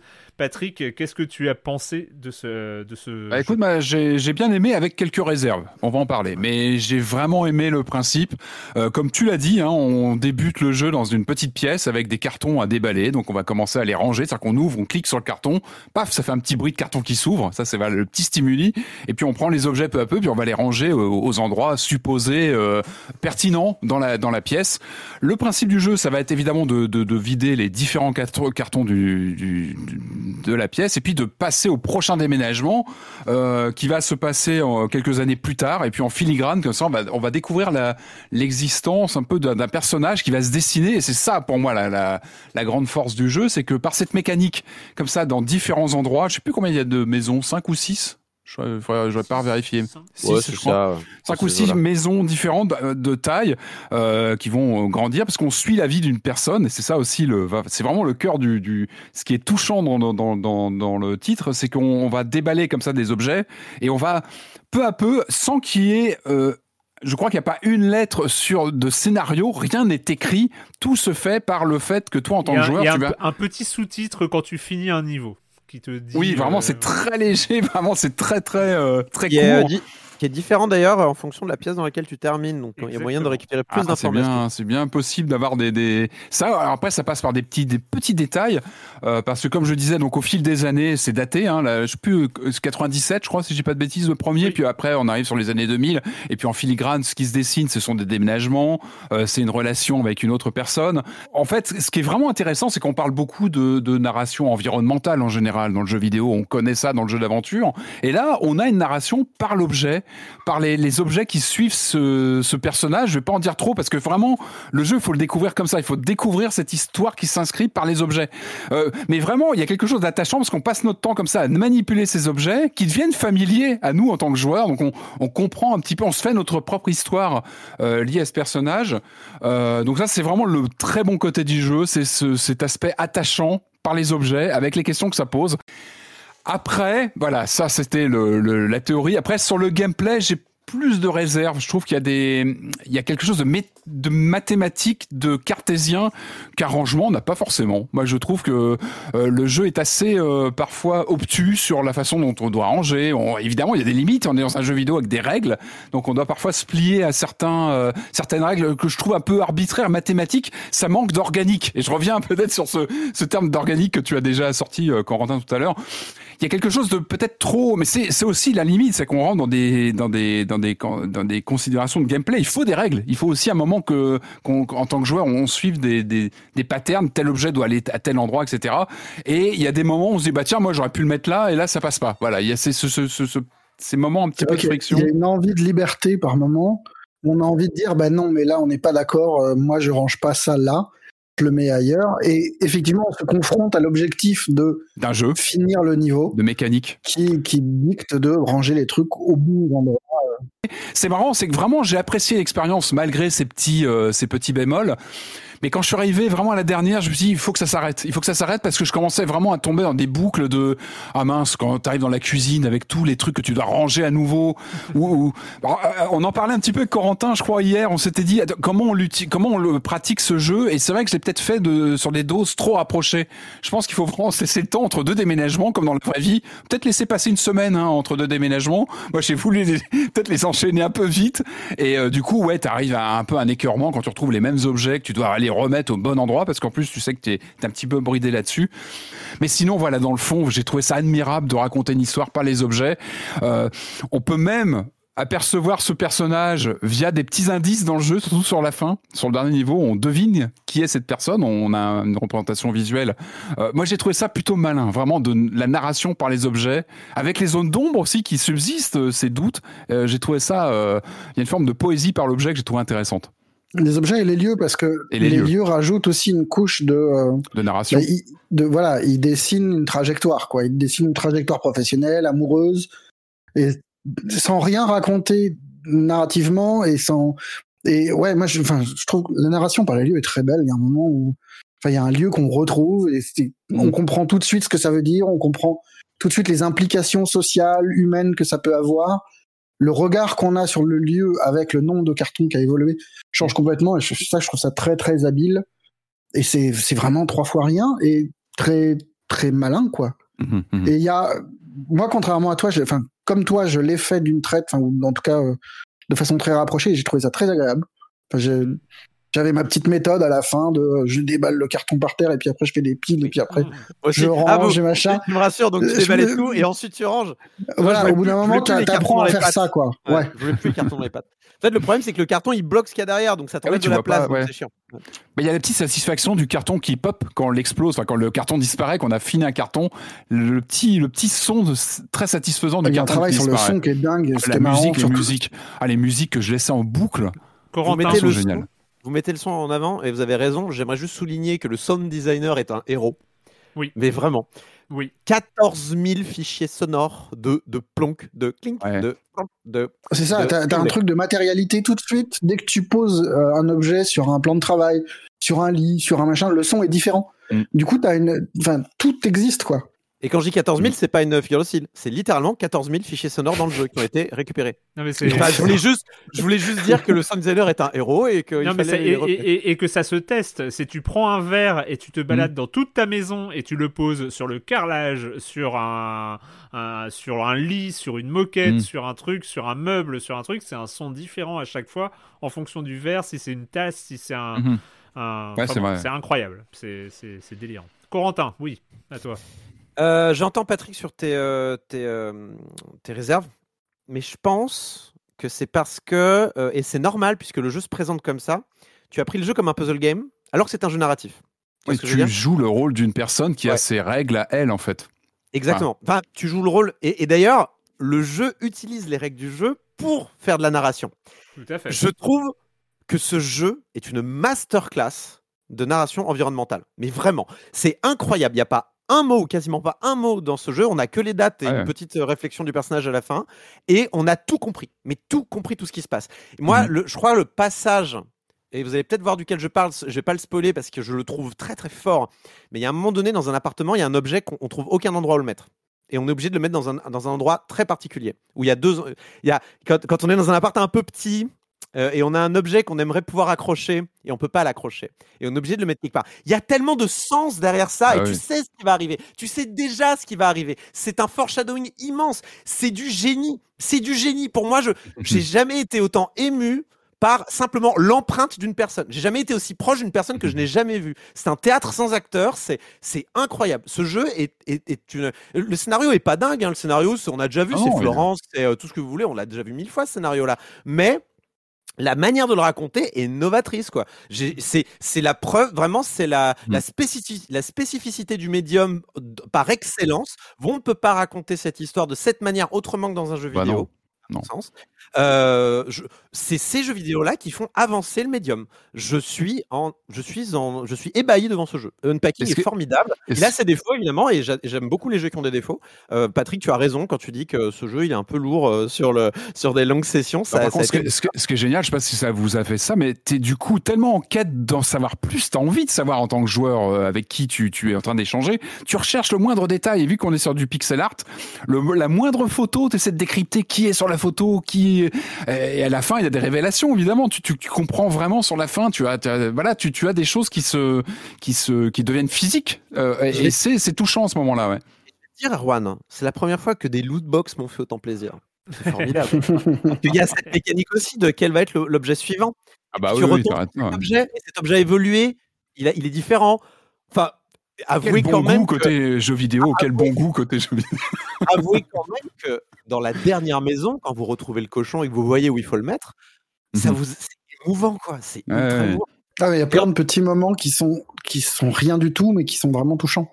Waouh, j'ai été ému quoi. J'ai été ému par une personne que j'ai jamais vue. C'est c'est la preuve quand même Mhm. que euh, l'empathie, l'humanité, la chaleur, c'est quelque chose qui est très chelou. Hein. C'est et moi je rajoute un truc, je vais pas redire ce que vous avez dit. C'est aussi un jeu politique, euh, c'est un jeu féministe, euh, c'est un jeu féministe où on déballe des cartons. Enfin, il, est tellement fort dans la narration environnementale que, enfin, que le message politique qui est derrière à plein d'endroits, notamment sur les, enfin. Après, je, dis- je, je mets de la politique là où il y en a, hein, euh, c'est parce que le, le quotidien, la- la- la- le quotidien est politique aussi, et euh, il y, a, il y a- il y a pas mal de choses, euh, il y, a, il y a pas mal de discours et de choses qui sont ultra fortes. Il y a des, sur des petits détails comme celui dont tu as parlé, Corentin, et quand on a joué au jeu, il m'a exactement. Il énervé. J'étais énervé à ce moment-là. Je suis en mode, mais tu fais, mais vas-y, parce qu'en plus, tu peux tout déplacer dans cet appart, sauf les trucs importants. Et insupportable. Ah, pardon, excusez-moi, ce passage m'a Non, énervé. mais mais il il y a- plein de choses qui passent. Euh, je trouve que euh, il y, a, il y a une subtilité euh, vraiment incroyable. Et en fait, c'est ce que je trouve vraiment très fort, c'est qu'il arrive à marier le côté euh, le côté un peu euh, un peu tripant parce qu'on l'a jamais fait de déballer des cartons et de poser des trucs dans les étagères et de bien ranger ou mal ranger ou mettre un peu en bordel parce que il malgré ce que tu dis il est tolérant quand même hein. c'est-à-dire que euh, euh, Oui, tu oui, il peux, euh, t'autorise à, à mettre aussi ta couleur à toi. Oui, est-ce voilà. que tu as envie de ranger bien tous tes DVD Ou est-ce que tu me, veux mettre des figurines au milieu, des machins, des trucs Donc la GameCube est bien placée au centre du salon, tout va bien après. Mais euh, avec plein de petites fonctionnalités qui sont géniales. Par exemple, le replay. Tu peux re- rejouer tous tes niveaux dans un GIF en accéléré euh, où il te Mhm. montre comment t'as déballé les cartons et tu peux rejouer tes niveaux. Il, est- il sauvegarde tout ton gameplay euh, et tu peux faire un GIF de tous tes, de tout- de tous tes rangements. Enfin, il y, a- il y a plein de choses qui sont vraiment super. Et le mode photo avec les autocollants. D'ailleurs, il y a plein, euh, petite pression, il y a plein de petits euh, euh, épreuves cachées en fait dans le jeu. Euh, J'en donne un comme ça, vous pourrez tester chez vous. Mais si vous faites 1 plus 2 égale 3 sur le frigo, bah, vous Oui. avez un autocollant qui se débloque, par exemple. c'est vraiment un, un vrai plaisir de jeu. Je trouve que le gameplay est super euh, satisfaisant, notamment grâce au sound design, et que voilà, il y a, il y a tellement de messages qui passent et de, et de, et de choses. Enfin, moi, le, le- le- le deuxième grand emménagement, euh, donc euh, dans la deuxième partie du jeu, j'étais ému, j'étais content pour le personnage quand je me suis rendu Ouais, compte clair. que ça y est, elle, elle, elle repartait dans la vie et tout ça.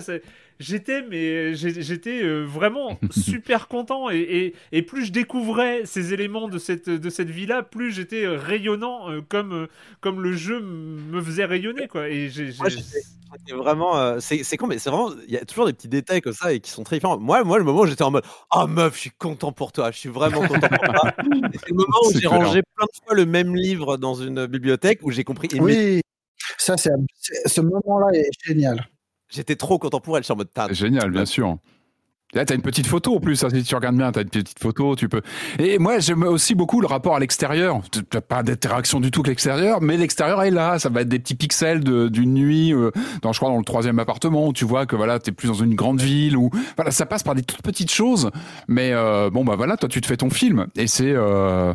Bah, on met beaucoup Ouais, de ça, soi-même. ça en te fait. dit encore une fois ce que c'est que le lieu. La, la- la première pièce, c'est une chambre d'enfant. Mhm. Dehors, tu vois un arbre. Tu comprends que tu es dans un pavillon de banlieue euh, Mhm. avec un petit jardin. Alors que si tu pas cet arbre, tu pourrais être dans un immeuble. Enfin, il y a plein de petits détails qui te disent où tu es. Rien n'est gratuit, quoi. Tout donc, est, est posé voilà. et tu sens que voilà, ouais, ouais, complètement. c'est moi, je suis, je suis ébahi par ce jeu. Vraiment, une grande réussite. Une grande, grande réussite. Unpacking, euh, 20 euros euh, et qui est sur le Game Pass. Game Pass, Moi, Game moi, Pass, ouais. récupéré Ouais. sur. Alors la manette, encore une fois, je- il faudra que j'essaye à la souris. Je pense que l'expérience est quand même plus confort. Et, Mais euh, euh, il ça se joue quand même. Il n'est pas sur console PlayStation, simplement. Pour l'instant, en tout cas. Euh, donc voilà, à jouer évidemment. Enfin, c'est pour moi, c'est vraiment la, la perle euh, dans, dans le. c'est la perle du moment. trouvaille. ouais. et euh, vraiment, euh, vraiment un peu un indispensable de, euh, de, de, de cette fin d'année.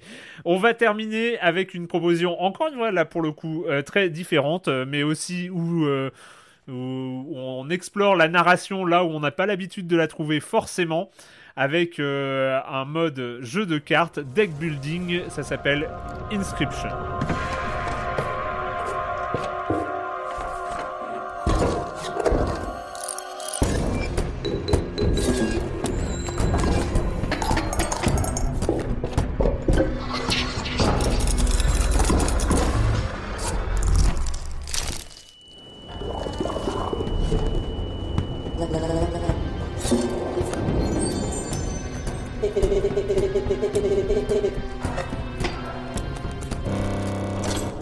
Inscription, donc euh, quand j'ai dit deck building Edge 2D, euh, oui, alors un rogue deck building, en tout cas c'est ce qu'on pourrait croire au début, euh, c'est ce que nous propose le jeu.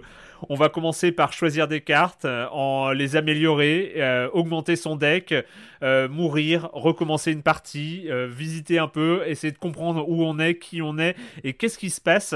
Bah Corentin, je pense que c'est parmi parmi nous quatre, c'est toi qui es allé un peu le plus loin dans cette expérience. Euh, qu'est-ce que c'est que cette inscription? Enfin, qu'est-ce que tu peux en dire? C'est En fait, ça là. Faut peut-être expliquer le contexte du jeu aussi, parce que le- la personne qui a fait Inscription, c'est quand même pas n'importe qui. C'est un donc c'est un monsieur qui s'appelle euh, euh, David Mullins en fait, et qui est euh, en fait qu'on connaît déjà. On en a déjà parlé dans Silence on joue, puisqu'il a fait le jeu Pony Island. Je sais pas si vous vous souvenez de Pony Island. Je sais pas si tu te rappelles de Pony Island, où j'étais vraiment désespéré, mon cher Erwan, à essayer de vous expliquer le principe à toi et à, je crois que c'est Joël qui était là et qui disait j'ai rien compris. Bah oui, bah, c'est compliqué. Mais en gros, euh, Daniel Mullins, c'est le roi des, des c'est le roi des faux semblants un peu. C'est le roi des, des, des jeux qui, qui, qui montrent une apparence mais qui sont pas ce dont Mm. ils ont l'air. Donc en vrai, si on connaît la personne qui a fait ce jeu-là, on sait que c'est une personne qui aime euh, le méta, briser le quatrième mur. On sait qu'il aime bien euh, euh, les creepypasta aussi. Il aime bien cet aspect agro-agro. euh, mon jeu est tenté, ce genre de choses. Et du coup, tout ce qui va découler d'Inscription et qu'on te dit, hey, tu veux jouer un Slay the Spire-like euh, euh, avec Avec un des clin quoi. euh, Avec un gros clin d'œil. tu sais, tu sais qu'il y a Anguille sous roche. C'est obligé qu'il y a Anguille sous roche. Donc là, et là, je tiendrais à simplement dire, euh, je vais commencer par ça, et puis après on va, on va mettre une balise spoiler dans cette chronique parce qu'il va falloir forcément euh, euh, aborder le reste du jeu aussi. On est sur un jeu de cartes. Euh, Je pense que tout le monde aura compris. Un jeu de cartes à la euh, Slay the Spire, en tout cas au- euh, dans, dans la forme, dans la progression, c'est-à-dire qu'on a vraiment une, une map en fait qu'on voit du dessus, mais vraiment en branchement comme dans Slay the Spire, où vous allez devoir faire un choix. Est-ce que je vais à droite ou à gauche? Il y a des petites icônes qui indiquent euh, à quel sauce vous allez être mangé. Est-ce qu'il va y avoir un combat? Est-ce qu'il va y avoir un combat spécial? Est-ce qu'il va y avoir euh, un feu de camp? Est-ce qu'il va y avoir une boutique? Est-ce que voilà. Donc on a un système de jeu qui est à la croisée des chemins en fait entre Magic, Yu-Gi-Oh, parce qu'en fait on doit. En fait le but du jeu au début en tout cas, enfin dans les premières mécaniques, que d'autres mécaniques aussi se débloquent, euh, notamment avec la mécanique des eaux qui arrive un peu plus tard. Euh, donc en fait c'est pour jouer une créature, il faut sacrifier une créature. C'est toujours comme ça. Et du coup on a deux decks. On a notre deck de cartes normales euh, qu'on constitue et un paquet d'écureuils qui coûtent rien à jouer, mais qui sont en fait de la font, chair à canon. Ouais, Voilà, tu- sont de la chair à canon. Euh, et après, pour le reste, c'est vraiment comme dans Magic, des valeurs d'attaque, des valeurs de défense. Euh, et en fait, il y a une phase d'attaque avec quatre, on va dire, euh, emplacements. Et euh, on attaque la créature qui est en face. Et s'il n'y a pas de créature, on attaque le joueur directement. Et le but du jeu, c'est de, alors pas de le descendre à, euh, pas de le descendre à zéro, mais euh, d'avoir cinq points de vie de différence. C'est-à-dire qu'au début, on est à, on est à zéro, on est tous les deux à zéro. Et si vous arrivez à lui coller 5 tout de suite, vous gagnez. Mais par exemple, si vous a collé 3, il faudra lui mettre 8 pour rattraper le- le- les dégâts qu'on a pris. Donc l'attaque est un peu de la défense aussi dans ce système de jeu d'une certaine manière. Si vous arrivez à coller des points de vie euh, aux joueurs en face, grâce à des créatures qui volent par exemple, ce genre de choses, vous pouvez sauver une situation qui semble être mal partie parce que vous allez vous faire attaquer. On peut pas arracher la victoire, il faut dominer son adversaire aussi dans, euh, dans, dans l'offensive. C'est impossible de, de c'est impossible de, ouais, de, de coller un euh, qui passe par-dessus les créatures et de gagner euh, à l'arracher, c'est c'est compliqué. Enfin, sauf si on s'arrache les dents, mais c'est un autre problème. Ah oui, c'est vrai qu'il y a ça. Ah, c'est vrai. Quelle horreur. Avec le filtre rouge. là. Ouais, il y a tout un système d'objets voilà, qu'on peut, euh, débloquer. Donc, on peut euh, récupérer des objets sur la map, euh, on s'arrache des dents qu'on met sur la balance des points de vie, ou alors on peut s'arracher d'autres choses, mais je ne vais pas, dévaler plus de, de, de, de gameplay que nécessaire. Et on joue, et puis tout le jeu est chelou. On a des cartes, on joue, puis il y a des cartes qui commencent à nous parler. ça n'arrive pas souvent. Et genre en disant euh, quelque chose ne va pas. Quoi? Hein? Enfin, T'as l'impression en fait que quelqu'un a pris le contrôle du jeu et te dit je suis enfermé dans le jeu presque. Il y, a- un petit côté euh, comme ça euh, qui, est, qui, est, qui, est, qui est hallucinant euh, où tu te dis ok, il y a une dimension supplémentaire à ce jeu-là qui n'est pas juste un jeu de cartes. D'autant que le le, votre, euh, fait, votre adversaire, qui est un espèce de maître du jeu, en fait, qui vous fait jouer une espèce de, jeu où votre vie est en jeu. En fait, c'est genre, euh, joue à ce jeu-là où, euh, je- où il va t'arriver des bricoles. On est dans une cabane, on ne sait où. euh, en fait, on, s'imagine avoir été kidnappé par un mec dans les bois. Enfin, vraiment, c'est ça. On est, dans une cabane au fin fond du, de sais pas où. Puis, au bout d'un moment, le, ce jeu qui est normalement euh, pas, en, en 2D, mais qui, enfin, on est, on est assis à une table et on peut, enfin, c'est un menu en fait la table. Puis à un moment donné, il fait, tu veux pas te lever un peu et euh, ça fait du bien euh, pour la circulation et tout. Et là, tu fais molette arrière, tu te lèves. Et en fait, tu peux te balader dans la, tu peux te balader dans la cabane avec plein d'éléments. Et là, on fait, mais attends, je suis où là? C'est une escape room? Qu'est-ce qui se passe? C'est, euh, c'est, littéralement ça, quoi. Et t'as des éléments, tu peux interagir. euh, euh, ils font rien. Il y a des puzzles. Tu fais quoi? Mais qu'est-ce qui se passe? Dans quoi on m'embarque et tout ça? Et en fait, au fur et à mesure, c'est un, peu un unfolding game aussi. Le jeu se dévoile de plus en plus avec des mécaniques euh, euh, de plus en plus en fait variées. Et en fait, le jeu de de plus en plus va évoluer. On va pas tout dire, on va pas tout dire du, du jeu, mais on va en dire suffisamment pour pouvoir en parler un petit peu et en, évoquer sa qualité. Euh, mais c'est vrai que euh, là, il y a tellement de choses euh, qui vont au-delà du euh, rogue euh, deck builder euh, proposé initialement que. donc, Ce qui est important, c'est ce jeu est pour vous si vous aimez les jeux de cartes, les jeux inquiétants, pas forcément d'horreur. Ce jeu ne fait pas plus peur que ça. Il est un peu gore, mais voilà. Donc, euh, Il y a comme une, une- une atmosphère très euh, sombre, très noire, très étouffante en fait.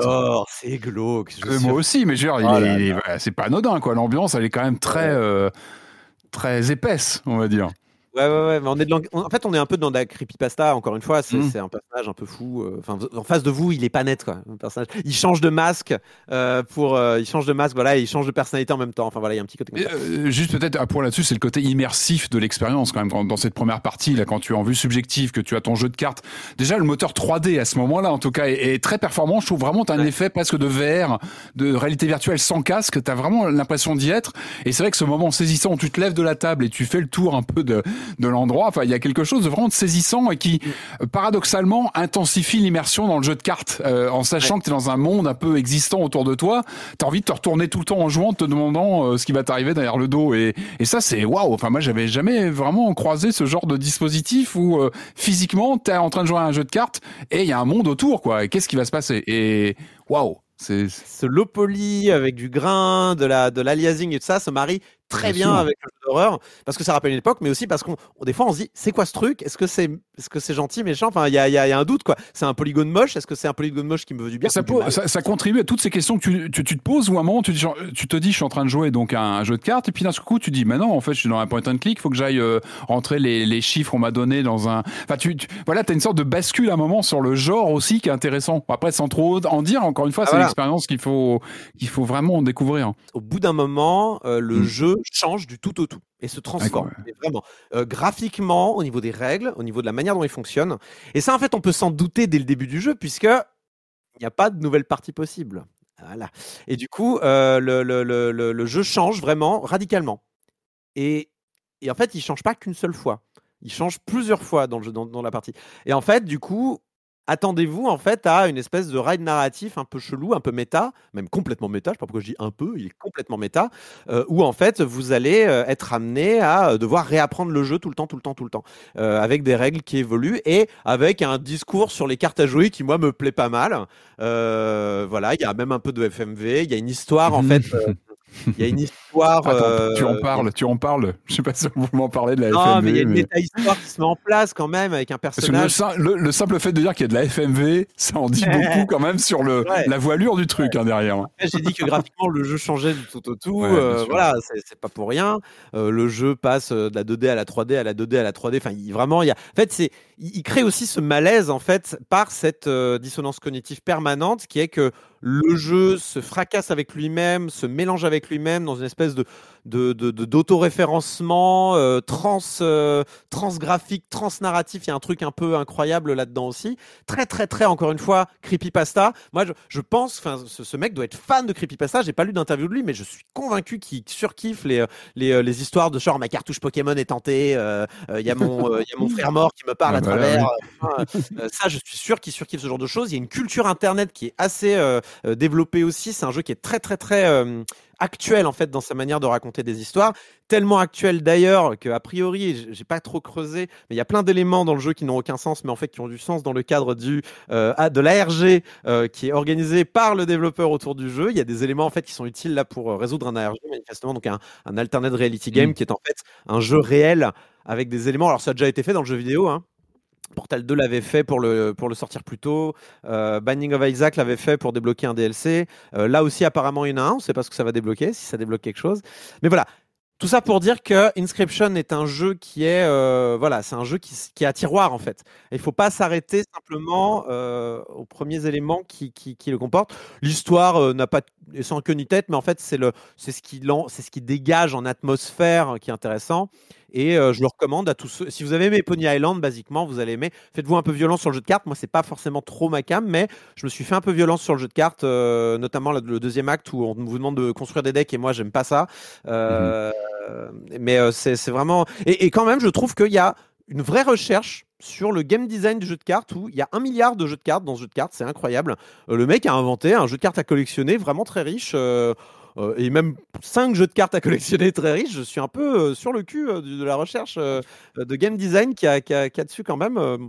Non mais c'est c'est- ça force le respect, hein, Alors, franchement. Moi, j'ai ju- juste pour terminer, je, je- je suis. En fait, je pense que tu n'as pas tant spoilé que ça. Ce qui, le, le point, moi, pour être peut-être un peu plus branché jeu deck building et rogue, rogue deck, en fait, j'ai eu un, contact assez difficile parce que euh, justement, le principe, en tout cas du premier, euh, du premier système de jeu auquel on est confronté, il est pas mal, mais un peu bancal. Enfin, un peu ça manque d'un équilibrage vraiment réel et surtout d'une bonne connaissance de la proposition et d'une bonne euh, pour pouvoir anticiper les, les, trucs de l'adversaire et pour pouvoir bien euh, bien élaborer une propre stratégie, sachant que euh, notamment sur les boss, euh, au-delà de la stratégie un peu bourrin qui est de l'achever le plus vite possible pour qu'il n'ait pas le temps de mettre en place ces trucs un peu relous qu'il va soit te voler des cartes, soit enfin essayer d'être un peu le plus, le plus rapide et le plus efficace possible. En fait, ça se comprend quand on, on comprend que c'est un jeu narratif avant d'être un rogue. Et à ce moment-là, on comprend, ah bah oui. Euh, en fait, là où on comprend, c'est quand le jeu il te fait bien sentir que oui, ce boss est relou. C'est sa fonction d'être relou en fait. C'est euh, sa fonction narrative d'être relou à, ce moment-là. Et donc en fait, il y a une sorte de mariage entre le deck building et la narration qui se crée et qui est pour le coup que je trouve très intéressante et moi qui m'a euh, rabiboché avec le jeu. Disons qu'il y a eu ces, deux premières heures où on comprend petit à petit qu'on n'est pas dans un rock deck building classique et qu'on est vraiment dans un jeu narratif. Et, euh, et voilà, parce qu'il y a. Voilà, c'est- le jeu est pas parfait en tant que jeu de cartes, mais finalement, il n'a pas à l'être. En Euh, fait, le et- jeu est déséquilibré by design. Il est déséquilibré Exactement. pour que l'histoire avance en fait. Et exactement. Et, et là, en fait, on passe du ouais, c'est pas mal, euh, l'ambiance est cool et euh, c'est c'est rigolo. Ah, ah bah oui. Ah non, mais ah bah c'est très très ah bah c'est brillant en fait. Et ça devient brillant à ce moment-là, au moment où tu comprends que toutes les petites erreurs de design que toi, en tant que connaisseur du deck building, tu as repéré. En fait, bah oui, c'est pas que le mec il, les, il sait pas.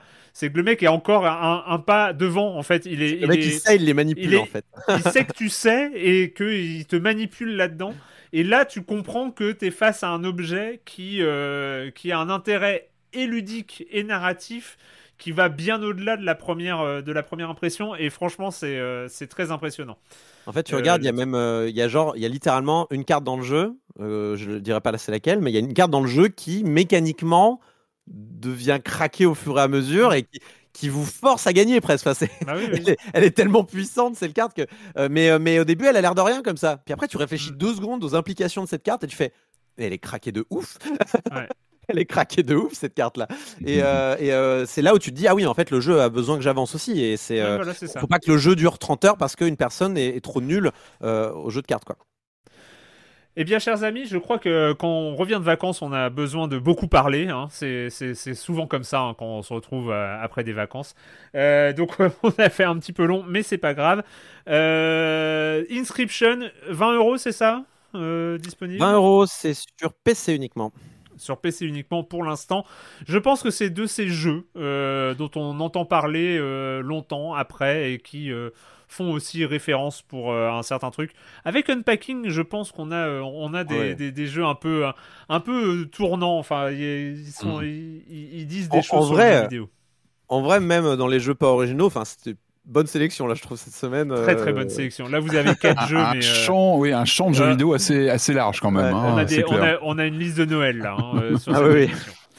Euh, bon, c'est fini euh, pour cette semaine pour le jeu vidéo et la question rituelle à laquelle vous n'allez pas échapper. Et quand vous ne jouez pas, vous faites quoi? Je te donne la parole, Marius, parce que ça fait trop longtemps que tu n'as pas parlé dans cette émission. Oui, j'ai pas joué à Inscription. Même si franchement, ça fait envie. hein. Ah, Si seulement c'était pas un jeu de cartes. C'est ça. Mais justement, Mais je sais, c'est Ah ça Vas-y Euh, qu'est- Qu'est-ce qu'on fait quand on joue pas? Eh ben, euh, eh ben, je regarde des séries télé pour le travail. Oh, yes. Et dans le lot, il y en a une qui est pas. Je vais pas vous dire que c'est une grande série, mais c'est une série que j'ai trouvée très chouette et devant laquelle je prends beaucoup de plaisir.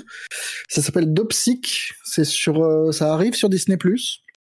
C'est une production Hulu américaine euh, qui raconte les coulisses de la crise des opioïdes aux États-Unis. En gros, depuis 25 ans, il y a une crise sanitaire majeure qui fait que, bah, à travers les médocs, euh, plein d'Américains sont devenus accros euh, aux opioïdes, euh, que le, ce qui était un médicament s'est transformé en drogue ré- récréative et, en, et a créé des dépendances dans tous les sens. Et là, c'est en gros une série qui raconte en même temps et le procès et l'enquête et la mise sur le marché de ce médicament qui était euh, qui est un dérivé d'un autre médicament qui était euh, autrefois utilisé pour les soins palliatifs et qui là euh, s'impose petit à petit aux États-Unis comme un antidouleur euh, tout à fait anodin en gros. C'est comment on donne quelque chose de très dur pour traiter des, des besoins beaucoup plus naturels et beaucoup plus simples. Et la série est euh, très sage dans la mise en scène, dans le c'est Barry Levinson qu'on avait vu dans enfin qui avait fait Redman, euh, Good Morning Vietnam. C'est pas un grand cinéaste, mais il y a enfin il y a des moments où, la série est vraiment très très très bien dans la notamment quand elle raconte euh, bah, tout le toute la mise en place du médicament par Purdue Pharma, qui est un grand laboratoire américain, et comment toutes les stratégies commerciales qui sont mises en place autour, euh, le, le- la novlangue qui est installée pour euh, Hmm. pour vendre un besoin, le, le- les VRP euh, médicaux qui viennent séduire des toubibs de campagne. Et ça, ça c'est vraiment assez impressionnant. Et voilà, c'est une mini-série en 8, je crois, qui, est- qui est- qui vaut le coup. C'est pas que un c'est une fiction documentaire en fait. C'est bah, donc, bah, c'est comme Dark Waters, quoi. C'est des, Ah oui, des fictions, mais qui sont hyper documentées.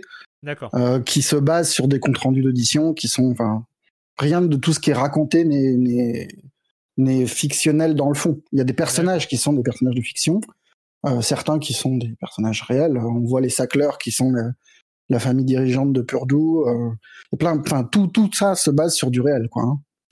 Cool. Corentin?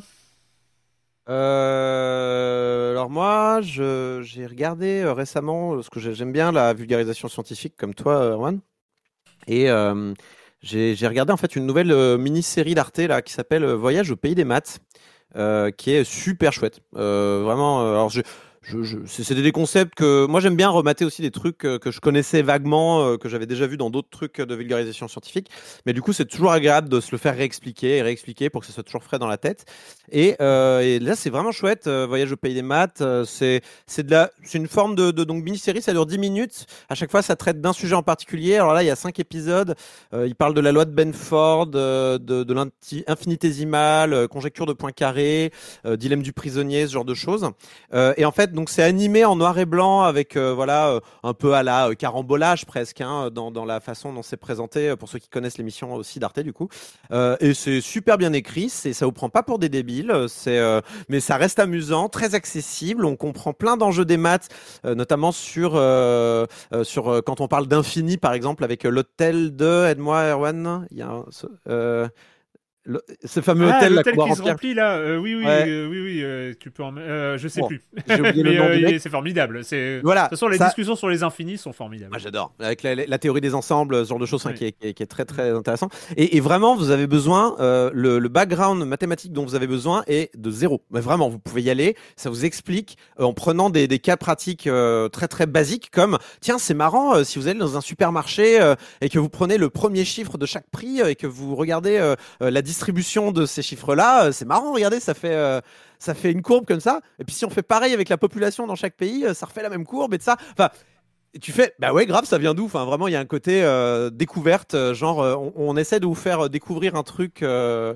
on essaie de vous faire découvrir un truc par vous-même, et après, on essaie de vous l'expliquer. Alors, vers la fin, on arrive dans du plus pointu, mais, on essaie toujours d'être accessible. Alors moi, ce genre de truc-là, je surkiffe. euh, ça va, voilà, c'est c'est encore plus accessible que du Veritasium ou ce genre de choses qu'on peut avoir aussi, ou du number file dans, dans de la vulgarisation, parce que dans les number files et le euh, Veritasium ou dans toutes ces chaînes YouTube euh, qui sont quand même euh, sont quand même faites pour un public qui, qui s'y intéresse un peu plus que la moyenne. Là vraiment, vous pouvez y aller sans background et je vous jure c'est fun. Je vous jure c'est intéressant. Allez jeter un œil. Voilà, c'est tout est sur arte.tv et sur YouTube. Il y en a cinq pour l'instant. Ça dure 10 minutes par épisode. et Il y en a cinq autres quoi qui arrivent bientôt. C'est Voyage au pays des maths. C'est par euh, Denis Van euh, Verbeek. J'ai peur d'a- d'accrocher son nom. Je suis désolé pour Cool. lui. Il avait déjà fait une mi- une mini-série sur l'histoire, il me semble bien. Et euh, vraiment, c'est chouette. Allez, allez-y, vraiment, c'est chouette. Trop trop bien. J'aime bien quand on parle de maths. Ah bah. Euh, Patrick, Euh, alors moi, suite avec quelques péripéties dont je vous avais parlé dans le précédent épisode, Bah j'ai oui, fini par aller voir l'expo Goldorak euh, à la Maison de la Culture euh, du Japon. Alors évidemment, j'ai apprécié, j'ai beaucoup aimé. euh, je pense que le je pense que la- c'est terminé. Hein. Je vous en parle, ça finissait le 30 octobre. J'y suis allé pile le dernier jour. J'ai réussi à avoir une place. Euh, alors, je pense que la visite devait se faire normalement en une demi-heure. J'ai dû rester plus d'une heure. J'ai pris plein de photos. Je les regardais là avant de vous parler. Alors moi, j'ai beaucoup aimé parce que euh, il y avait déjà il y, a- il y avait beaucoup de matériel. Il y avait des croquis, euh, des celluloïdes, euh, beaucoup même de documentation et vous savez des petites vignettes de contextualisation sur bah évidemment euh, les inspirations autour de Goldorak, euh, la Seconde Guerre mondiale. Enfin voilà tout tout le, le background autour de la série, euh, son contexte au Japon évidemment, euh, qui est au- évidemment au, au cœur de toute une vague de de, de production du même genre. Euh, c'était assez complet aussi parce que évidemment euh, l'expo parlait des origines de, de la série et allait jusqu'à aujourd'hui et tout le phénomène de réappropriation par des artistes modernes, par euh, aussi la nouvelle BD qui vient d'arriver aussi qui, qui, qui, qui propose une suite. Enfin voilà, c'était aussi, je pense, l'idée c'était de montrer que c'était pas que un vestige des années 70, mais que c'est toujours d'actualité, que c'est aujourd'hui clairement inscrit Goldorak dans le paysage euh, de la pop culture. Et, c'est marrant, moi, en baladant, je regardais un petit peu les gens. Il y avait beaucoup de gens de mon âge, évidemment, parce que bah on est la génération Goldorak. On a grandi avec Goldorak. C'était euh, c'était un choc qui nous a tous marqué à l'époque. Et j'ai l'impression qu'on avait tous une sorte de fierté de se dire.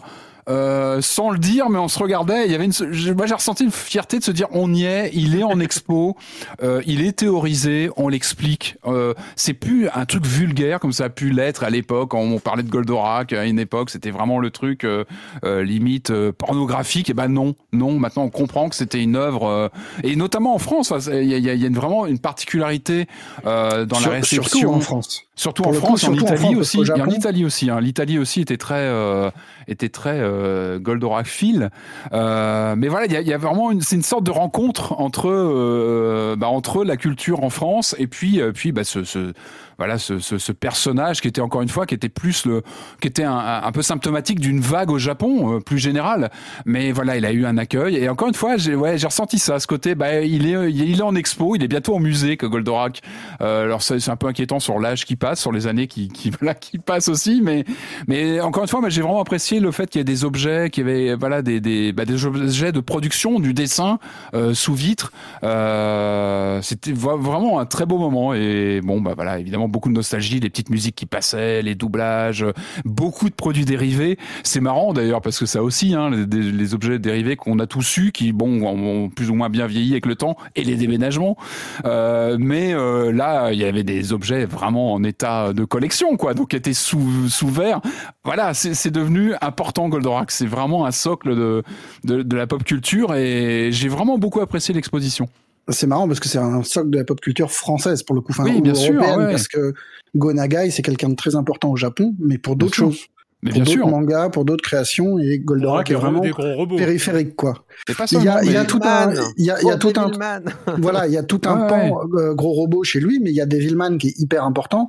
Et il y a des séries euh, beaucoup plus audacieuses qu'il a fait, qui, le- comme l'école impudique, qui sont, euh, qui sont beaucoup plus importantes historiquement, on va dire. Goldorak, c'est l'histoire d'une rencontre, hein, quoi. Enfin, l'émergence de, voilà cette, euh, cette imagerie manga qui arrive en France. Voilà, c'est une époque particulière. C'est aussi ce qui fait qu'on a un attachement. Enfin, les gens qui ont connu ce, cette explosion de Goldorak à l'époque, c'est un attachement presque viscéral. Donc c'est vrai que le voir exposé comme ça, c'est c'est pas anodin.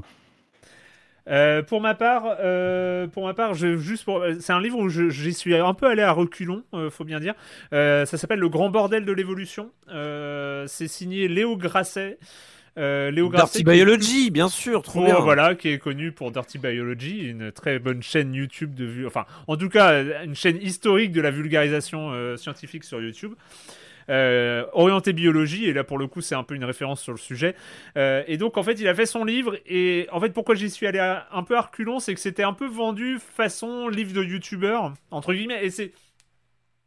C'est pas pour être, c'est pas du tout méprisant, hein, euh, parce que je, suis très très fan et très très client de la vulgarisation scientifique, mais euh, c'était euh, déjà le gros le grand bordel de l'évolution, le côté bordel de l'évolution, ok, d'accord, avec il, il, il vante un peu le fait que ce, il y a plein de mindfuck dans dans le livre, enfin bon, bref. Du coup, euh, je trouvais que c'était un peu trop, euh, il y avait un peu trop de paillettes autour de ce livre-là pour. euh, Et en fait, j'ai commencé à le lire, d'une part parce qu'il est, il est très bien illustré aussi. Il a bossé avec une dessinatrice dont je n'ai pas le nom dans mes notes, je suis désolé. Mais bon, il a bossé avec une très belle, bonne dessinatrice. Et, et, et en fait, j'ai commencé à le lire et c'est super. Enfin, vraiment, pour le coup, les mindfuck, donc qui sont un peu les anecdotes un peu frappantes, et ben, c'est vraiment frappant. Et, et en fait, il parle, voilà, c'est sur l'évolution, donc euh, euh, l'évolution des espèces les, et, tout ça, le darwinisme et tout ce que ça dans le sens très large et tout ce que ça comporte et tout ce qu'il y a de d'extraordinaire dans cette euh, dans cette euh, dans cette théorie là et, euh, et pour le coup il y a plein de choses à apprendre. C'est vraiment bien écrit euh, c'est vraiment très agréable à lire et euh, et, c'est euh, en fait c'est suffisamment spectaculaire pour euh, nous laisser nous accrocher même si les notions qui sont manipulées sont des notions très complexes euh, et donc, euh, donc voilà, c'est très malin et, euh, et donc c'est très cool. Ce que tu me racontes, j'ai l'impression que tu me résumes la chaîne aussi de Darty Biology qui est très là-dedans. C'est-à-dire, on est très sérieux dans ce qu'on raconte, mais par contre, le montage est épileptique. euh, Il y a des mèmes, euh, il y a des blagues, il fait des proutes. Enfin, il y a, il y a un petit côté très, euh, très euh, enfantin dans la manière dont il explique les choses. Par contre, ouais, derrière, il y a du taf, il y a de la recherche. Il va regarder la, la- les études. Il va, il va, il va même expliquer des choses quand elles sont pas vraies. euh, et, et Mais, mais là, et là pour le coup, alors ce qu'il explique, c'est que c'est 4 ans de taf et ça se voit, c'est-à-dire que hein, t'as l'impression d'avoir une vidéo YouTube toutes les deux pages et le livre est assez gros quand même. Donc euh, c'est vraiment, euh, enfin, euh, des explications sur ce que ce que c'est la vie, ce que c'est la mort, ce que pourquoi on meurt, hein, pourquoi on meurt. Et ben il y a il y a, il y a une euh, il y a une explication sur euh, évolutive, enfin à partir de l'évolution là-dessus et c'est vraiment vraiment très très intéressant. Le grand bordel de l'évolution, c'est chez Flammarion. Une de Pardon. ses dernières vidéos sur la biologie que je recommande, c'est celle où il parle de recréer des espèces qui est, qui est assez intéressante. C'est-à-dire les, les, différents- les différentes solutions pour recréer des espèces éteintes. Et c'est assez rigolo à regarder. Jurassic Park. recommande. Ouais, je joue à ça en ce moment. Ah oui. Je recrée On des, en des- des espèces. Et ben c'était un plaisir en tout cas parce que encore une fois très très belle sélection de jeux sur cette émission. Euh, on se retrouve, on reprend un rythme. hein, les vacances c'était la semaine dernière, donc euh, à partir de maintenant on se retrouve euh, la semaine prochaine pour parler de jeux vidéo sur libération.fr et sur les internets. Ciao. Bye. Ciao. Salut.